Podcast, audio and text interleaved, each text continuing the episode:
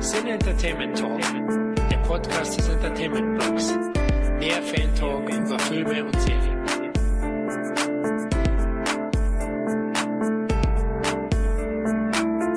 Hallo und herzlich willkommen zu einer weiteren Ausgabe unseres lockeren Film-Fan Talks.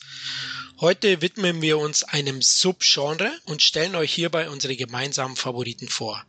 Nach dem Mad Max Franchise Podcast reisen wir diesmal erneut ins Ödland, um euch die aus unserer Sicht besten Endzeitfilme vorzustellen. Ja, das Endzeitthema bietet ja auf den ersten Blick ein sehr breit gefächertes Sammelsurium an unterschiedlichsten Subgenres wie Dystopie, Dark Future, Sci-Fi, oder den heutzutage sehr populären postapokalyptischen Zombiefilm. Aber bevor wir euch näher erklären, welche Eigenschaften unsere Kandidaten aufweisen mussten, um in unsere Auswahl zu kommen, stelle ich erstmal die vier mutigen postapokalyptischen Talker vor. Ja, da ist einmal unser Podcast Micha vom Filmtipp-Blog. Hallo Micha, welcome back in Wasteland. Moin, moin, Dankeschön. ja, scheinbar zieht dich ja das Thema Endzeit an, oder? Nach Mad Max wieder hier?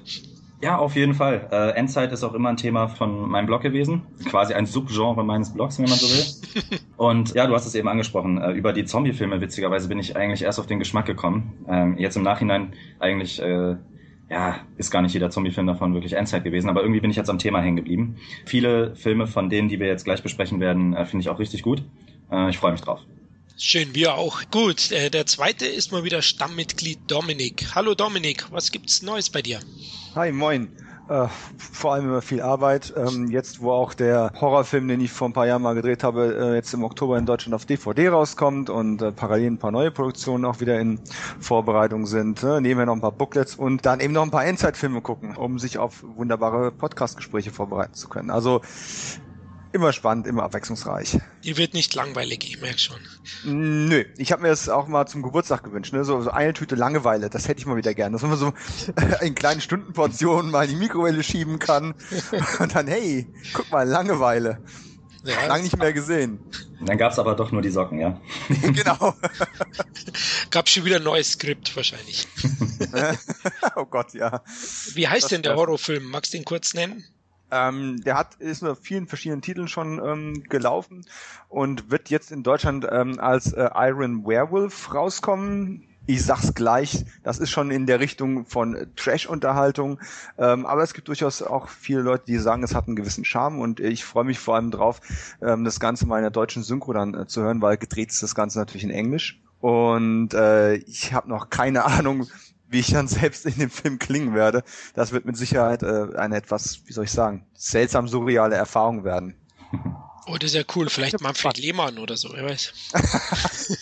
äh, wahrscheinlich eher nicht, aber ähm, ich, ich, ich bin gespannt. Vielleicht klinge ich auch wie 60 oder wie gerade im Stimmbruch. Also es wird so oder so spannend. Und plus das Ganze habe ich jetzt gerade gesehen, ist, äh, wird auch noch als äh, 3D Blu-ray kommen, äh, was total strange ist also es ist in jedem Fall noch eine spannende Zeit und dann mal gucken, wie das, wie das Teil so angenommen wird. Hat der auch Endzeitstimmung? ähm, wenn du es so sehen möchtest, äh, es gibt durchaus Parallelen. Also ich meine, es ist natürlich kein Endzeitfilm, ne? Es ist, es ist wirklich ähm, Werwolf im Bunker oder aus dem Bunker, aber du hast im Prinzip auch eine sehr trostlose Landschaft, du hast ähm, leere, verfallene Kulissen, du hast eine kleine Gruppe isolierter Individuen, die ums Überleben kämpfen. Es hat schon was, es sind ein paar Parameter dabei, die sich mit vielen anderen ähm, deutlich teureren und wahrscheinlich auch besseren Film ähm, kreuzen. Aber Spaß macht's trotzdem, vor allem wenn du im Zweifelsfall eine Kiste ähm, natürlich alkoholfreies Bier dabei hast. Ja, das weiß ich nicht. Ob Al alkoholfrei reicht, weiß ich nicht. Ich wollte ich wollt nur Alkohol nicht empfehlen, öffentlich. Okay. das hilft wahrscheinlich. Okay. Ja gut, dann die Nummer drei ist mein Partner der ersten Podcast-Stunde, Kevin. Hallo Kevin, was läuft? Hallo. Ja, alles in bester Ordnung, wie immer. Ja, freue mich auf die Runde heute. Und übrigens äh, zu dem äh, Iron Werewolf, wie er jetzt heißt. Ich habe den ja schon gesehen. Und ich muss sagen, ist sehr unterhaltsam. Ich kann ihn nur empfehlen. Also auch für Leute, die Endzeitfilme mögen. Wer so ein bisschen Trash-affin ist, ist natürlich nicht von Nachteil. Hm. Aber ich, mir hat er sehr viel Spaß gemacht. Ich kann ihn nur empfehlen. Okay, also ich bin gespannt, wie der Werwolf aussieht, weil das Budget, ich weiß ja nicht, ähm, bin sehr niedrig. niedrig. Naja, also gut. Das, das, brauchen wir jetzt auch öffentlich nicht schönreden. Das Budget war niedrig. Okay. Ähm, Aber äh, ja, wenn man sich darauf einlassen kann und von vornherein sich darüber im Klaren ist, dass das eben nicht ein äh, Iron Sky Budget gewesen ist, was dahinter steht, ähm, ist es mit Sicherheit ähm, ein gewisser Unterhaltungsfaktor dabei. Aber Dominik hat eine gute Rolle, finde ich. Also mir, mir hat gefallen als, als, wie soll ich sagen, er bist ja so ein bisschen Leader. Ja. Kann man schon sagen. Ich meine, gut, es war es erstmal vor der Kamera, es war auch eine seltsame ja, Erfahrung. Und, und der Film hat ja letzten Endes noch, auch noch einen Cliffhanger. Ja. Aber jetzt verrate ich auch nichts mehr. Ja, aber hat er. Okay, äh, Dominik, ganz kurz, welche Tätigkeiten hast du bei dem Film gehabt? Also äh, Schauspiel? Ähm, ja, ich war vor allem eigentlich ähm, vor der Kamera gewesen. Ich habe dann nachher ähm, äh, Post-Production Supervisor noch gemacht. Ähm, das hat sich dann eher durch Zufall ergeben, so in der Produktion. Bin aber auch als ähm, als mitausführender Produzent entsprechend auch mitgelistet, ja. Also so ein Multipaket. Okay. Das ist aber halt bei, bei, bei Independent-Filmen eigentlich, äh, bei, auch bei Low-Budget-Filmen ja eigentlich immer der Fall. Du hast ja immer Leute, die mindestens drei, vier, fünf Jobs machen. Im Normalfall. Ne? Und so, hier der, der Regisseur, ähm, David Brückner, hat noch Kamera mitgemacht. Ähm, der zweite Regisseur, Jens Nier, hat dann äh, e-, eben dann auch noch mitgespielt und koordiniert und produziert. Das ist halt, ja, äh, Nico Sendner, mit dem ich dann auch den, den äh, Atomic Eden Actionfilm gedreht habe, äh, war noch vor der Kamera gewesen, obwohl er das, das Ding auch produziert hat. Also das ist ja ganz normal. Ja, ich bin gespannt. Äh, Gibt schon ein Startdatum? Äh, 11. Oktober. Okay, 11. Oktober. Notiert. Genau, habe ich auch. gut, sehr gut. Freut mich, dass, dass es mit einer Veröffentlichung klappt. Ist ja auch nicht so einfach immer. Ne? Also ja, ist ja, ist ja im Ausland schon erschienen an äh, verschiedenen Stellen, äh, England, UK und aber das Problem ist halt immer, das, das kannst du schreiben, das kannst du posten, das ist auch ein schöner kleiner Erfolg, aber für den deutschen Markt und auch für jetzt für deutschsprachige Zuhörer ist es im Zweifelsfall halt nur relevant, wenn es dann auch im, im Heimatland irgendwo rauskommt, ne? Wenn die Synchro im Supermarkt verfügbar ist, so und dann laufen die Leute los und brauchst du nicht zu kommen, dass meine Familie aus UK eine DVD bestellt. Ich sage, wann kommt der in Deutschland raus? Ich will ihn beim Mediamarkt kaufen oder bei Amazon bestellen. Und ähm, von daher ist es dann schon nochmal was anderes, auch wenn natürlich äh, Auslandsveröffentlichungen äh, auch eine tolle Sache sind. Definitiv. Gut, jetzt stelle ich mich noch kurz vor, liebe Leute. Das Quartett wird vervollständigt von meiner Wenigkeit, dem Florian. Gut, hallo Leute. Ja, Jungs, die Vorbereitung oder besser gesagt die Einigung auf ein gewisses Konzept für die Auswahl der Filme war ja diesmal unglaublich schwierig und langwierig. Ja, hm. Ich glaube, Micha, möchtest du mal kurz sagen, auf welche Kriterien wir uns am Ende geeinigt haben, welche die Filme aufweisen müssen, um in die Auswahl zu kommen? Klar, gerne. Äh, also es musste mindestens äh, Tom Hardy mitspielen oder ein Affe. Nein, Spaß beiseite. Also wir haben uns darauf geeinigt, dass der Film auf der Erde spielen muss. Viele Endzeitfilme überschneiden sich da ja auch mit dem Science-Fiction-Genre. Ähm, das haben wir mal außen vor gelassen. Wir haben uns begrenzt auf, der Film muss auf der Erde spielen. Die Menschheit ist bereits, äh, wurde bereits dahingerafft, durch was auch immer. Und äh, zeitlich befindet man sich dann äh, quasi im Überlebenskampf. Also der ist dann immer Teil der Geschichte. Genau, so sind die im Prinzip aufgebaut, die Filme, die wir uns jetzt ausgesucht haben. Genau, also da, dazu können wir sagen, dadurch fällt zum Beispiel World War C aus, weil dieser nun mal, da bricht's ja gerade während des Plottes aus. Genau, richtig. Oder, ja. Genau, oder eben andere Filme, die dann äh, Elysium, glaube ich, im Weltall spielen zum Beispiel, oder teilweise zumindest auf, auf einer Station, ähm, fallen dann auch weg. Also wir haben uns schon schwer getan, wir haben auch die ganzen Zombies haben wir weggelassen. Ja? ja, weil wie du gerade sagtest bei World War Z, meistens äh, befindet man sich da halt gerade erst im Ausbruch. Ähm, anders als übrigens im Buch World War Z. Äh, das Buch wäre hier wahrscheinlich mit drin, weil da ist alles passiert und da berichtet jemand darüber, wie es dazu kam und wie man es überlebt hat. Ja. Und das wäre schon eher das Thema gewesen. Ja, äh, richtig geil, Micha, bei dir im Hintergrund. Also ich merke schon, bei dir ja? ist auch Endzeitstimmung. Ich habe nicht zu viel versprochen. Das wird quasi ein Hörspiel-Podcast. ähm, wobei ich sagen muss, also zumindest bei meiner individuellen Liste hatte ich dann doch äh, auch einen Zombie-Titel draufstehen, der es nicht ganz in die Top Ten geschafft hat, weil das ein Zombie-Titel war, wo die Bedingungen von der ausgemerzten Menschheit ähm, und der Apokalypse und auf der Erde eigentlich alle quasi zugetroffen haben. Aber es ist halt wirklich bei ganz vielen Zombie-Filmen so, das Virus bricht gerade aus oder ist gerade am Ausbrechen. Die Menschheit ist noch da, ist zwar im Überlebenskampf, aber hat er die Kriterien nicht getroffen. Ja. Und in dem Fall äh, Hello Day of the Dead, aber fast wärst du reingekommen, leider nicht.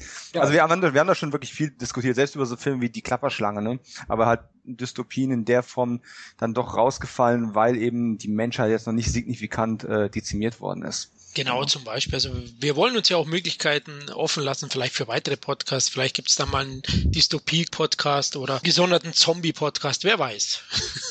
vielleicht. Also da, da mussten wir uns auch ein bisschen eingrenzen, weil sonst wäre es unglaublich schwer geworden, weil da gibt es so viele geile Filme, wenn du das alles zusammennimmst. Deswegen bin ich im Nachhinein jetzt recht zufrieden. Ich habe schon ein bisschen Zähne geklappert währenddessen, weil wir doch alle unsere, unsere Top Ten dann immer wieder mal ja, geändert haben, Oh weil ja. wir dann wieder weil wir dann wieder die, die Kriterien geändert hatten am- letztlich. Na, vielleicht kann ja am Ende trotzdem hier so ein oder zwei Empfehlungen geben, die es knapp nicht reingeschafft haben. Ja klar, also definitiv. Jeder Da darf. soll es ja, da soll es ja diese Serie geben, The Walking Dead. Ähm, Noch nie von gehört. Was ist das denn? ja, das ist zum Beispiel so ein Zombie-Thema, was da reingepasst hätte, wenn wir Serien mit reingenommen hätten, weil da Ja. passiert, er, er wacht ja quasi in dem ganzen Mist erst auf. Genau, richtig. Das wäre wär eigentlich äh, ideal gewesen. Aber ist halt eine Serie, da haben wir dann gesagt, Ja. gut, Walking Dead würde fast einen eigenen Podcast äh, auch stemmen. Oh ja. Also da könnte man äh, trefflich diskutieren über die Serie. Sie feiern, aber sie auch stark kritisieren, glaube ich. Also da geht beides. Ich schaue das ja immer auch mal mit meiner Frau oder auch ein paar Freunden und äh, da gibt schon auch immer Punkte bei Walking Dead, wo man sagt, oh man, mm, äh, na gut, ist ein anderes Thema, egal. ähm, jetzt sollte ich noch kurz erklären, wie wir dann die Top 10 praktisch zusammengestellt haben. Also ja, jeder von uns hat eben seine 10 Favoriten genannt und dann hat, haben wir jeweils Punkte vergeben. Ganz klar, also Platz 1, wie schon in den anderen Podcast, wo wir so Listen hatten, hat wieder zwölf Punkte bekommen, Platz zwei dann zehn, der dritte acht Punkte und dann eben so weit runter bis Platz zehn, der dann noch einen Punkt bekommen hat. Da haben wir das Ganze zusammengerechnet und haben daraus ja, ich denke schon eine sehr schöne Liste aus erstklassigen Endzeitfilmen zusammengestellt für euch. Zehn Stück sind es insgesamt geworden. Wir werden ausbrechen, wie Dominik gesagt hat, wahrscheinlich wieder viel zu viel. Unsere Frauen werden schon mit dem Nudelholz vor der Tür stehen dann wieder, wenn es wieder vier Stunden dauert. Da droht die Endzeit. genau. Aber das, das kriegen wir schon hin. Erstmal würde ich, würde ich ganz kurz in die Runde werfen. Was fasziniert euch denn so an Endzeitfilmen? Ist es die Action, die Atmosphäre, das Setting? Ja, das sind viele Aspekte, ne, die dazu zählen. Ne? Also ich, ich, ich sehe Endzeitfilme immer sehr, äh, alles ist kaputt, Wüste, kaum Wasser, äh, alle Ressourcen sind irgendwie verbraucht, Leute sind ungewaschen, laufen sie durch die Gegend, kein Essen mehr, also äh, Überlebenskampf, die letzten Menschen, äh, anstatt sich, äh, anstatt sie sich irgendwie zusammenraufen, wie kriegen sie sich noch? Ne, ist ja meistens auch so. Ne? Du kannst ja einen Zombie-Film haben, wo dann 5 Millionen Zombies auf 10 äh, Leute kommen und die 10, die machen sich aber noch gegenseitig platt. So ist es nun mal. So ist der Mensch nun mal irgendwie gepolt. Ja, äh, das, das sehe ich so als Endzeitfilm. Also zum Beispiel Mad Max beispielsweise. Das ist für mich ein, ein typischer Endzeitfilm. So muss ein Endzeitfilm sein, sage ich jetzt mal. Ja, der Prototyp. Was fasziniert dich auch eben diese Szenarien, oder? Also, Ja, genau. Es ist ja immer wieder interessant. Ne? Also es, letzten Endes gehen einem da ja auch nicht die Ideen aus. Ne? Also äh, das Szenario äh, kann man ja immer wieder neu schreiben. Entweder gibt es kein Wasser mehr oder es gibt kein Öl mehr. Also man kann ja äh, sämtliche Ressourcen als Beispiel nehmen oder äh, eine Seuche oder oder oder oder. Ne? Es gibt so viele Möglichkeiten, dass dann eben halt auch diese Zombie-Themen reinpassen könnten. Bloß wenn wir die jetzt alle reingenommen hätten, da hättest du, äh, keine Ahnung, 100 Beispiele irgendwie als Filmbeispiel oder mehr. Ne? Und von daher, ähm, es, es ist ein interessantes Thema einfach. Man kann da eben halt so viel machen, äh, es wird, nicht, wird eigentlich nie langweilig. Für mich ist es ein bisschen so, ähm, ich mag ja grundsätzlich Filme, die nicht im alltäglichen Leben äh, verwurzelt sind. Das heißt nicht, dass ich ein Gegner von Dramen oder, oder Komödien oder, oder Liebesfilmen bin, aber das alltägliche Leben und was mir das alltägliche Leben zu sagen und zu bieten hat, damit werde ich täglich konfrontiert, sobald ich äh, aus der Tür rausgehe. Endzeitfilme haben genau denselben äh, Anziehungspunkt wie auch Science-Fiction-Filme zum Beispiel. Oder auch nicht übertrieben märchenhafte Fantasy-Filme für mich. Ähm, es sind Sachen, die uns eigentlich nichts über die Apokalypse sagen. Es sind äh, was wäre wenn Fragen, die uns aber viel mehr darüber aussagen, wie der Mensch tickt, wie Charaktere in Extremsituationen ähm, reagieren und agieren und die uns ein Stück weit einfach, ja, die uns, die uns einen Spiegel vorhalten mit einem fiktiven Szenario und teilweise dann trotzdem wesentlich mehr zum Nachdenken anregen, als wenn du einfach nur ähm, Junge trifft Mädchen, ähm, Mädchen trifft Junge Szenarien durchspielst. Das passiert auch an, andauernd. Aber du denkst, du wirst nicht dazu gezwungen oder motiviert, da dich wirklich mit auseinanderzusetzen. In einer Extremsituation sieht das ganz anders da aus. Ist ja selbst auch, wenn man, wenn man selbst in eine extremere Situation geworfen wird, wie auch immer die nun aussehen mag, hast du ganz andere, hast du ganz wesentlich intensivere Erfahrungen und ähm, nimmst davon viel mehr mit als von der alltäglichen Situation. Und ich denke, dass diese Filme etwas Ähnliches provozieren und deswegen auch eine größere Nachhaltigkeit einfach haben, ungeachtet der Apokalypse, die da gekommen ist und ob die jetzt ein wahrscheinlicher oder weniger wahrscheinlich ist. Also sehe ich ähnlich. Also ist natürlich auch in gewisser Weise surreal, was mich auch anzieht, ja, Setting. Aber es sind eben genau diese, diese intensiven Momente, die die Charaktere dabei erleben. Ja, man, es gibt kein großes Vorgeplänkel. Also wir haben ja gesagt, bei unseren Endzeitfilmen ist es schon geschehen, sozusagen. Somit befinden sich die Figuren alle schon in dieser Extremsituation und jeder reagiert natürlich anders. Ähm, wie siehst du es, Micha? Oder was fasziniert dich? Ähm, mich faszinieren im Prinzip die gleichen Punkte, was du gerade angesprochen hast mit dem Setting ist halt auch nochmal so ein Punkt. Ähm, man sagt ja immer, Menschen sind so ein bisschen äh, geil auf die Apokalypse. Natürlich nicht, wenn sie wirklich eintrifft, aber bei Filmen halt extrem fasziniert von äh, davon, dass die Straßen leer sind, dass man irgendwie auch einfach tun lassen kann, was man will. Da sind halt bestimmte Zwänge einfach nicht mehr vorhanden. Und dann auf der anderen Seite, also es, es, man hat quasi wenn du so willst, jetzt blöd formuliert, Spielwelten, ja. Und wenn die detailliert sind und äh, und da halt so ein paar Charaktere reinsetzt, bei denen du dir genau, bei denen du genau beobachtest, wie verhalten die sich jetzt in diesen extremen Situationen, in diesen völlig neuen Umfeldern und so. Das finde ich eigentlich mit am spannendsten daran. Dass man quasi, man kennt den Planeten, aber man geht um die Ecke und weiß nicht mehr, was einen da erwartet. Und ähm, ja, das finde ich eigentlich mit am spannendsten. Das ist ein sehr guter Punkt, ähm, weil du auch viel mehr dazu gezwungen wirst zu sagen, wie würde ich mich in der Situation verhalten? Oder mach das nicht, das ist extrem dumm, was du da gerade tust. Wohingegen in der romantischen Komödie, ohne jetzt auf denen zu viel rumhacken zu wollen, ähm, da denkst du höchstens, oh, die ist aber süß oder der ist aber süß und naja, am Ende kommen die sowieso zusammen, richtig?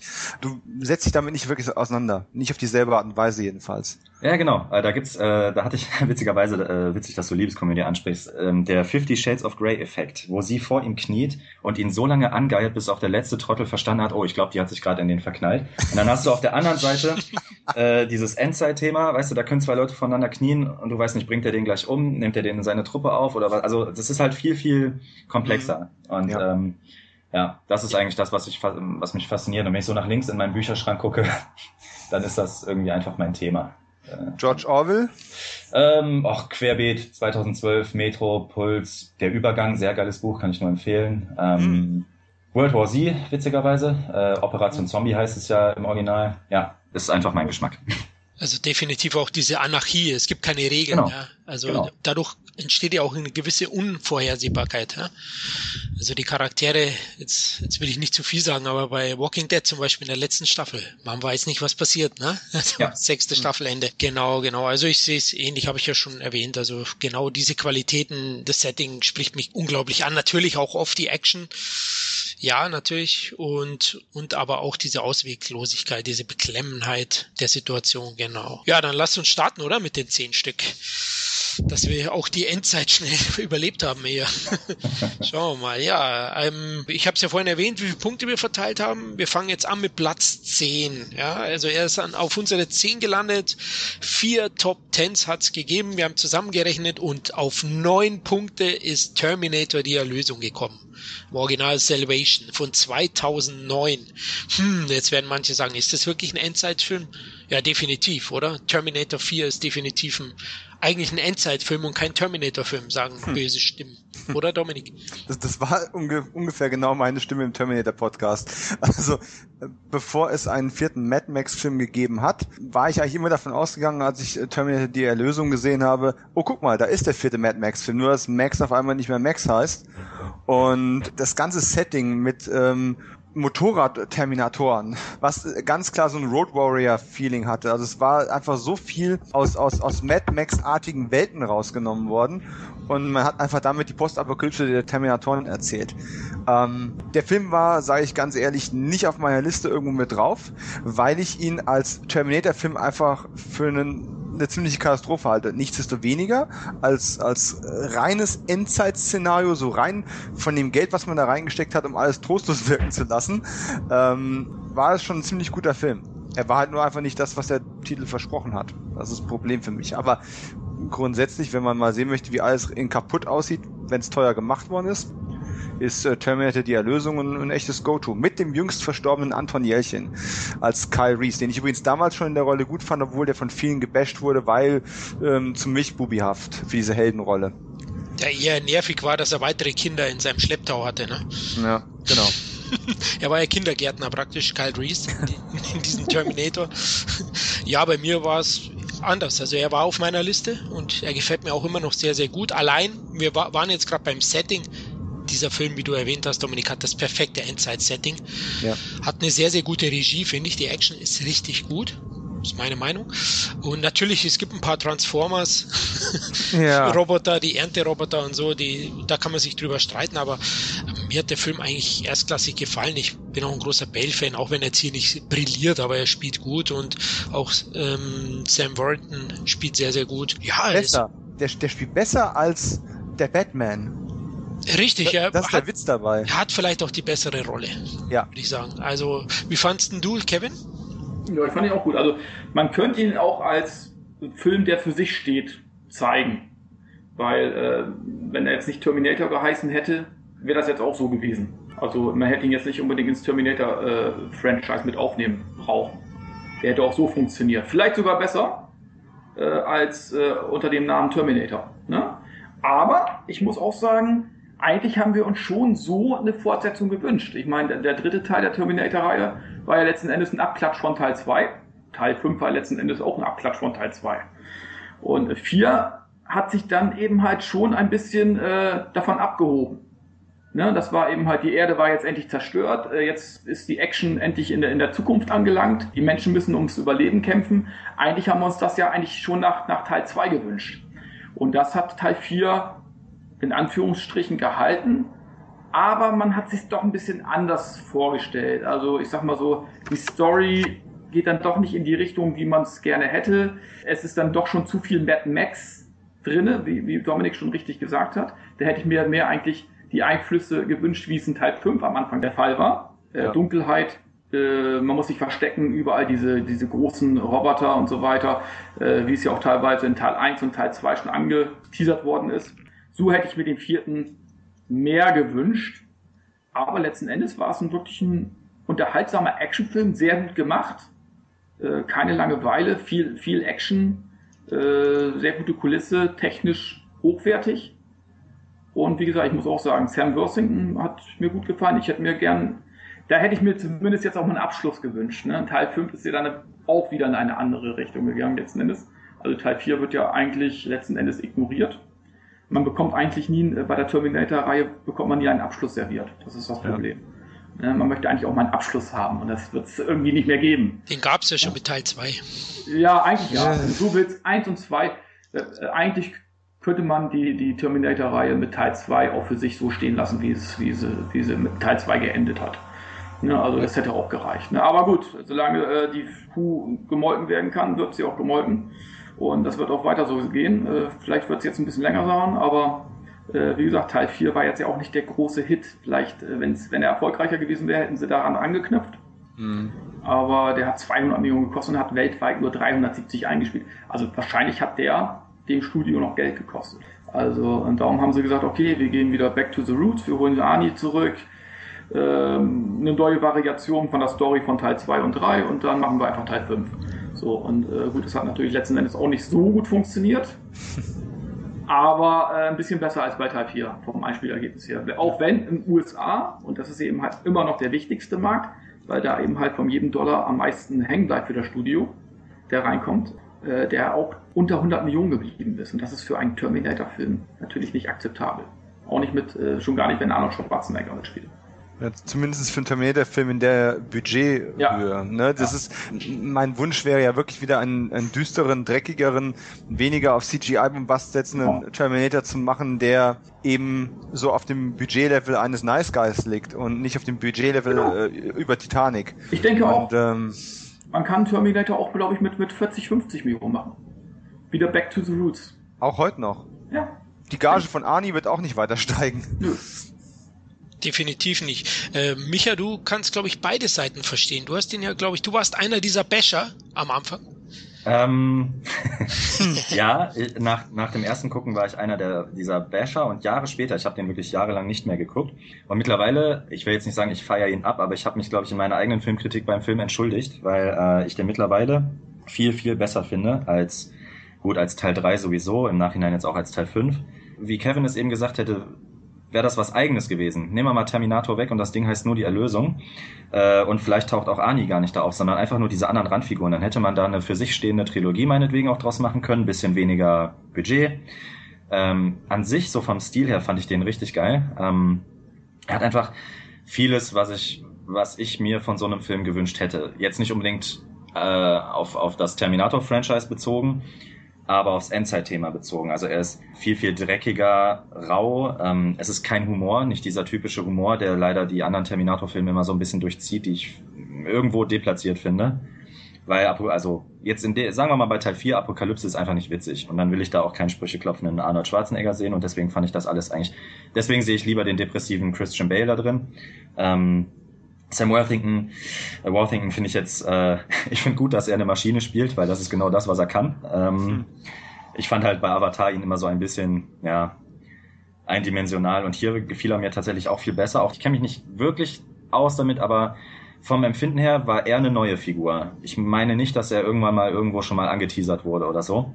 Und das war halt der Mut, den ich mir für so eine Weiterführung gewünscht hätte. Und jetzt wieder zurückzugehen mit Schwarzenegger, dann noch so die Alte aus Game of Thrones dazu zu nehmen, so Hauptsache die Leute gucken's, das war halt. Aber die ist doch so süß. Ja, ja, ich habe Game of Thrones nicht gesehen, also. Was?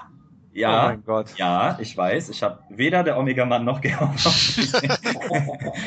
Ein ewiger Verweigerer, ehrlich. Äh, nee, ich bin kein ewiger Verweigerer. Ich werde sie mir tatsächlich erst dann angucken, wenn sie äh, vorbei ist. Ich werde mir dann alles hintereinander geben und äh, so. Gott hat mich offensichtlich erhört, auch wenn ich nicht oft mit ihm spreche. Ähm, hm.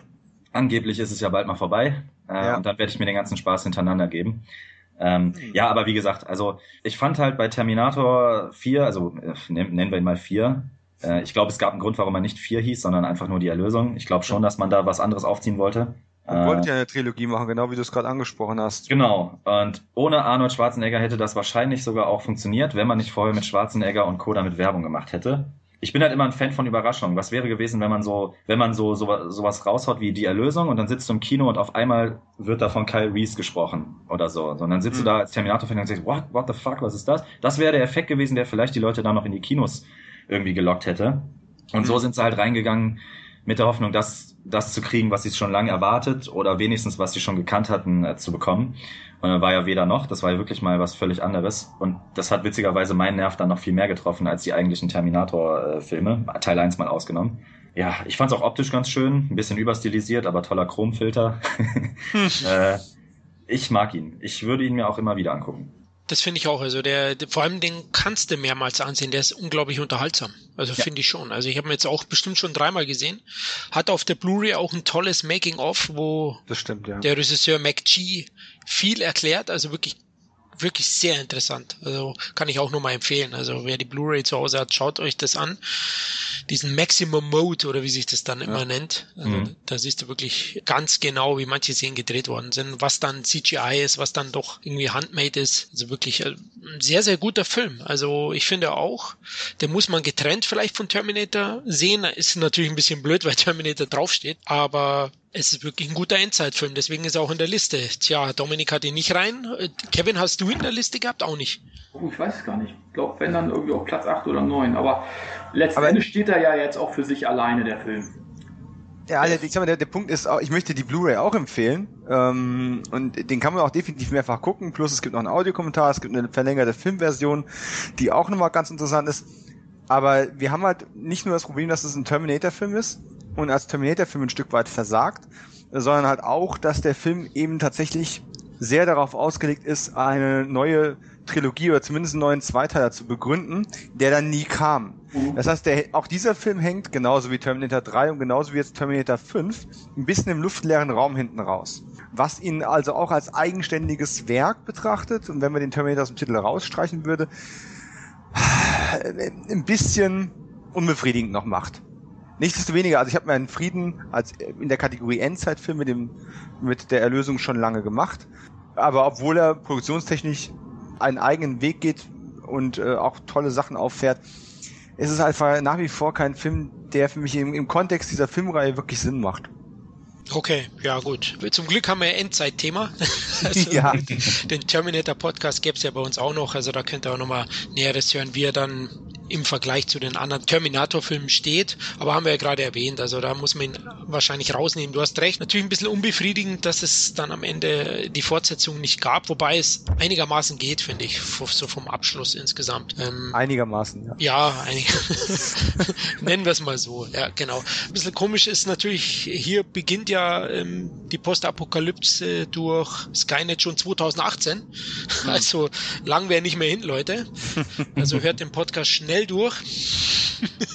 ähm, also das, das ist auch jetzt so im Nachhinein betrachtet, ui, also da sind sie schon sehr weit mit ihren Robotern hm. und allem, aber ja, wer weiß, was mal mit so einem Virus passiert in Zukunft. Gut, sind wir durch, oder? Mit, mit der Erlösung. Wollen wir Platz 9 besprechen? Von unserer Liste um Platz 9. Ui, das ist ein interessanter Film, den ich gar nicht mehr so im Fokus hatte. Und durch dem, dass wir uns damit befasst haben mit den Endzeitfilmen, ist er bei mir wieder auf den Radar gekommen. Ich habe ihn nochmal nachgeholt. Haben zwar damals schon gesehen, aber es ist eben 2002 ist er entstanden, ist schon fast zehn Jahre her gewesen, dass ich die Herrschaft des Feuers gesehen habe. Unsere Platz 9, unsere gemeinsame mit zehn Punkten, also ein Punkt mehr als Terminator, die Erlösung. Ja, als erstes Mal fährt er einen unglaublich geilen Cast auf, oder, Micha? Äh, ja, ich freue mich total, dass der dabei ist. Ich glaube, bei mir war der auch viel weiter oben. Äh, ich finde halt, der bringt halt extrem äh, für das für das bisschen Budget. Ich glaube, in Deutschland lief er vielleicht eine Woche im Kino oder so. Der bringt halt äh, viele Ideen mit und ich finde halt geil, dass man das so kombiniert. Man wird halt in so eine Welt geworfen, wo die Welt zugrunde gerichtet wurde. Es gibt äh, einmal dieses dieses ritterliche, mit Drachen, äh, aber irgendwie in der Neuzeit. Und dann gibt's halt diese Postapokalypse, die eher so future-mäßig ist. Hat mich irgendwie unglaublich begeistert und witzigerweise bringt die Herrschaft des Feuers ja mehr diese dunkle, ter, diese, diese Terminator-Dunkelheit mit als eigentlich die Terminator-Filme, äh, bei denen man sich das gewünscht hätte. Da ist ja wirklich alles Schwarzmalerei, äh, wortwörtlich gesehen. Und im Nachhinein finde ich es einfach sau cool, äh, Matthew McConaughey mit Glatze und Zigarre da zu sehen, wenn, ich, wenn man ihn sich heute anguckt äh, macht das einfach unglaublich viel Spaß. Ist tatsächlich einer der Filme, in denen Jared Butler äh, mir auch gefällt. Und dann haben wir wieder Christian Bale, der quasi meiner Meinung nach alles spielen kann. Ja, und der, der Regisseur, äh, keine Ahnung, der Film bringt einfach viele coole Details mit. Der Regisseur, der diesen Film gemacht hat, hat äh, sowohl Akte X als auch Baywatch als auch Enterprise-Folgen äh, ja. gedreht. Wie, wie cool muss man sein, um das auf der Agenda stehen zu haben? Also, ich finde, ich finde halt echt, der ist völlig zu Unrecht gefloppt. Ähm, ich finde den, der ist unglaublich sehenswert. Also ich habe mir den schon hundertmal angeguckt. Äh, ich weiß jedes Mal wieder, wie es ausgeht, aber allein die Idee und auch die Effekte finde ich für die Zeit gar nicht so kacke. Ich war einfach damals überrascht, weil ich dachte, oh, ist so ein B-Movie, den man sich reinziehen kann und im Endeffekt hat er mich extrem gut abgeholt, unterhalten und noch so ein paar Endzeit-Aspekte mit eingebaut. Das alles aber in Burgen verfrachtet, was ich halt wieder, wo halt wieder diese, diese, diese Fantasy-Flair reinkommt. Ich fand das unglaublich cool kombiniert. Richtig, genau. Also der Film an sich ist ja schon ein Endzeitfilm, deswegen haben wir ihn drin. Also kein Sci-Fi. Es ist die Action ist etwas rar gesehen, oder Micha insgesamt? Ja, aber das finde ich auch gar nicht schlimm, weil äh, Endzeitfilme müssen sich immer auch meiner Meinung nach halt viel viel Zeit für für die Figuren und auch fürs Setting nehmen. Also die Bilder, die Bildgewalt, die macht halt auch viel aus bei solchen Filmen. Und ähm, ich fand das da halt, ja, ich fand's geil gemacht. Ich äh, mag auch sonst gar nicht so diesen atypischen Drachen. Und da war das einfach mal ein Drache, der einfach nur, ja, quasi animalisch äh, da war und einfach nur alles gefetzt hat. Und das fand ich irgendwie, das passte gut da rein. Mir gefiel es. Also, mir hat auch gefallen, bei mir war auch in der Liste, soll jetzt kein falscher Eindruck entstehen. Ähm, der Cast hast du erwähnt, der ist bombastisch. Also die drei Herren Bale, McConaughey und ähm, Butler, mein Gott, heute wird sie kaum mehr bezahlen können wahrscheinlich. ähm, damals der Film hat 60 Millionen Dollar gekostet, hat nur 43 eingespielt, war also ein Flop. Komisch, also Erlösung gilt auch als Flop. Ich sehe auch gerade so in unserer Liste, also da sind einige Flops drin, auch bei Endzeitfilmen. also merkwürdig. Irgendwie willst du die Masse anscheinend doch nicht sehen oder die Hoffentlich floppt der Podcast nicht. der war gut. Interessant finde ich auch, hier wurde mal vorab, bevor es so hip wurde, das London-Setting. Das gab es ja hier vorher schon. Natürlich, man erkennt es nur noch schemenhaft. Am Anfang ist es ja so, dass sie dann dieses Ei da finden, ne? das Drachenei in London und dann wird halt die Welt vernichtet und dann, wie du gesagt hast, in so Burgen tut dann Bale eine Gruppe von Kindern auch und so, die haben sich da verschanzt, versteckt und dann kommt ja Danton Van heißt er, glaube ich, ne? in dem Film Van Zandt. Super geiler Name. ja. Kommt eben Matthew McConaughey vor seiner großen Zeit, also als dabei eigentlich noch als Romcom Heini verschrien, oder?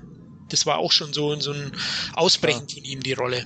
Ich habe ihn nie auf dem Schirm gehabt früher, muss ich gestehen. Ich, genau, ich kannte den halt immer von diesen Knutschkomödien äh, auf den DVD-Covers, aber interessiert hat er mich eigentlich nie.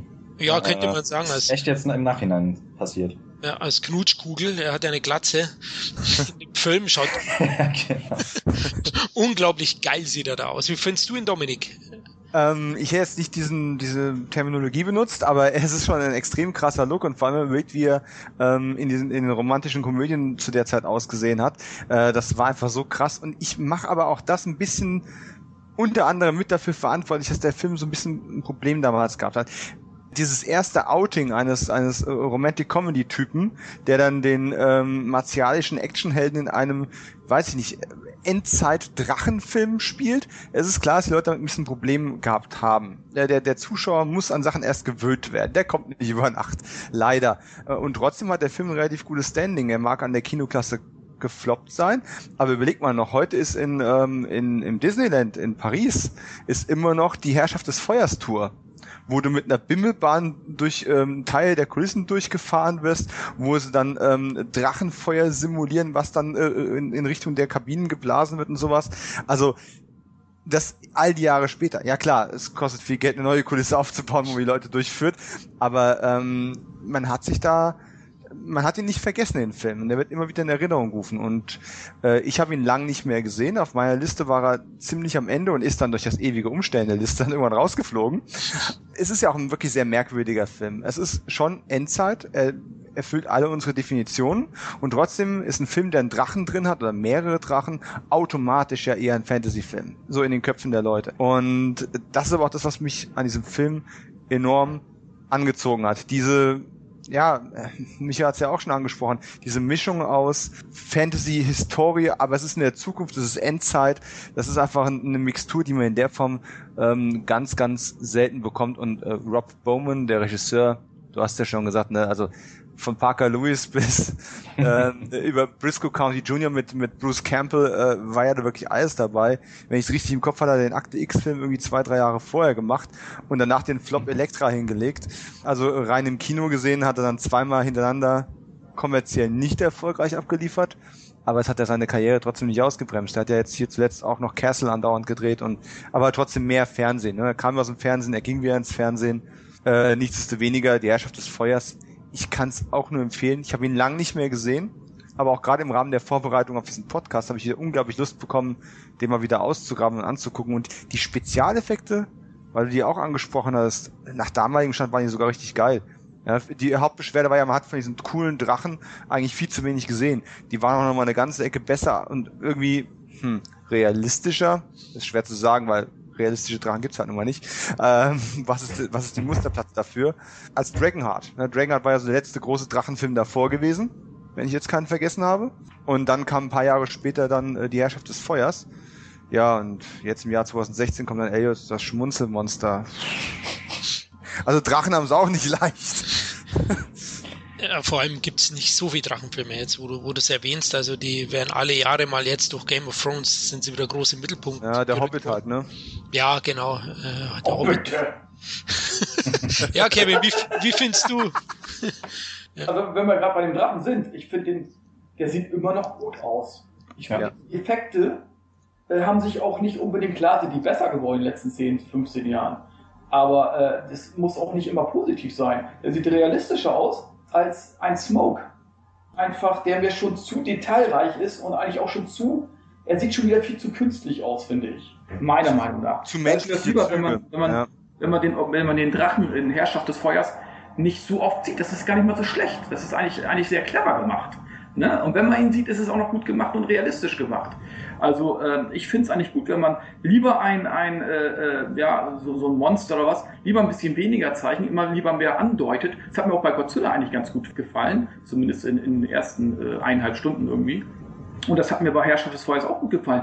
Wenn man Smorgs Einöde sieht, da sieht man, glaube ich, den Drachen, weiß ich, gefühlt 45 Minuten, wie er quatscht, wie er versucht, den Hobbit tot zu quatschen. Hast, glaube ich, mal ganz gut gesagt, Florian äh, war es der Hobbit oder wen, wen, hat er da? Genau, den, den, den doch, Hobbit doch. da äh, versucht tot zu quatschen, statt ihn endlich mal zu erlegen. Hm. Äh, also das hat mich ja so gelangweilt, der Film, ne? muss ich ganz ehrlich sagen. Ja, auf jeden Fall ähm, Herrschaft des Feuers. also ich finde auch, ich sehe ihn auch mehr als Fantasy-Film. Ich habe den auch nicht als, als Endzeitsfilm irgendwie so auf, auf der Rechnung gehabt. Aber jetzt, wo ich mich da wieder mehr mit beschäftigt habe, passt es schon ganz gut, weil letzten Endes die Erde ist zerstört. Äh, teilweise auch durch die Menschen selbst, weil die äh, haben ja nachher einen Kampf äh, quasi, der nicht gezeigt wird mit den, mit den äh, Drachen. Ne? Die Drachen haben ja äh, angeblich die Dinosaurier ausgelöscht. Genau. Haben dann irgendwie, äh, weiß ich, Millionen Jahren irgendwie in irgendwelchen Höhlen einen Winterschlaf ge gehalten und sind dann äh, ja zu Hunderten und Tausenden irgendwie auf die Menschheit losgegangen, die dann mit Nuklearwaffen dann letzten Endes versucht haben, äh, die Drachen zu vernichten und haben sich da letzten Endes selber mit vernichtet irgendwie. Und von daher passt es schon ganz gut. Also es ist eigentlich schon eine gute Mischung. Ein Endzeitfilm, aber mit, äh, mit fantastischen Drachen irgendwie als Gegner. Warum nicht? Hm. Ja, ich finde es gar nicht schlecht. Das Einzige, was ich zu bemängeln habe bei dem Film, ist vielleicht ein bisschen wenig Action, ein bisschen wenig Drachen-Action irgendwie. Also die Angriffe halten sich doch ein bisschen doch sehr in Grenzen. Äh, Van Zandt ist der geilste Actionheld überhaupt, allein der Name, Van Zandt. Also, also, wenn ich ein Buch schreiben würde über so ein, also ein Drehbuch, ich würde den Van, Zandt nennen. Finde ich total geil, fand ich damals schon geil. Nur, ich glaube, ich, ich finde, da hat Dominik auch recht, McConaughey. Ich weiß nicht, ob es jetzt ein Nachteil für den Film selbst war, ob es daran jetzt das Einspiel deswegen jetzt äh, zu wenig war, weiß ich nicht. Aber echt, äh, McConaughey war eben halt wirklich zu der Zeit äh, Rom-Com-Spezialist. Wenn er heute so einen Film drehen würde, würde man ihn das eher abnehmen. Weil er in letzter Zeit hat er sich ja gewandelt. Er dreht ja, also jeder Film, jeden Film, den er macht, ist ja immer irgendwie eine andere Rolle. Also diese Romcom spielt er ja nicht so gut wie gar nicht. Würde heute eine Romcom floppen, wenn er eine machen würde? Wahrscheinlich, weil, weil als kann er mehr mit ihm irgendwie, äh, oder von ihm irgendwie die neuere Generation von den letzten zehn Jahren irgendwie, die dazugekommen sind, an Kinozuschauern, die würden ihn gar nicht mehr äh, als typischen Romcom-Typen äh, sehen. Ne?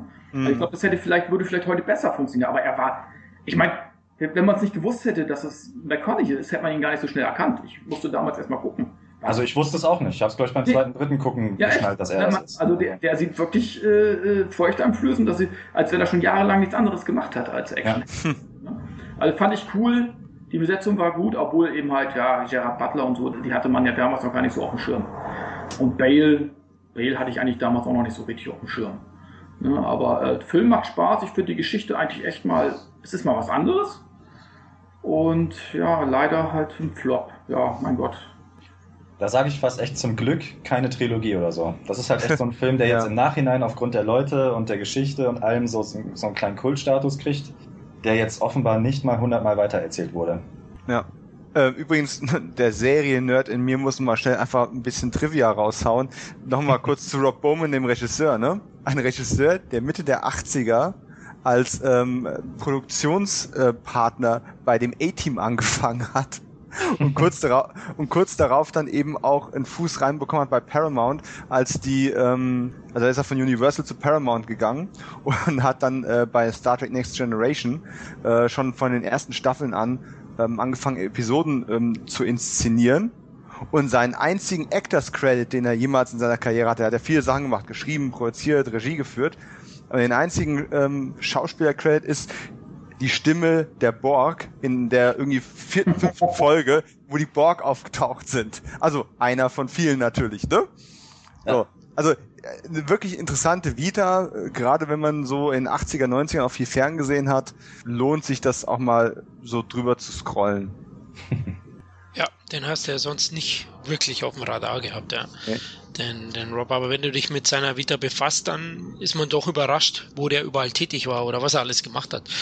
Ja, er hat sogar, er hat sogar von, wo er bei Endzeit, und das passt sogar noch zum Thema, er hat sogar von der von mir sehr gemochten, das muss ich aber mit, mit Bedacht jetzt sagen, ähm, die sehr gemochte Serie Highwayman hat er einige Episoden inszeniert. Das kennt heute kein Mensch mehr. Ich weiß nicht, waren es acht, neun, zehn Episoden? Sam Jones. Sam Jones, ne? Flash Gordon hat damals als Truckfahrer eine Art dystopische Zukunft äh, ja befahren, um für Recht und Gerechtigkeit zu sorgen, auf Straßen, die nirgendwo führen, irgendwelche Aliens und ansonsten gab es auch dauernd Kneipenschlägereien und verrauchte Saloons. Also es war eigentlich ein Western in der Endzeit mit futuristischen Trucks ohne dass es eine Katastrophe gab. Sehr seltsame Serie.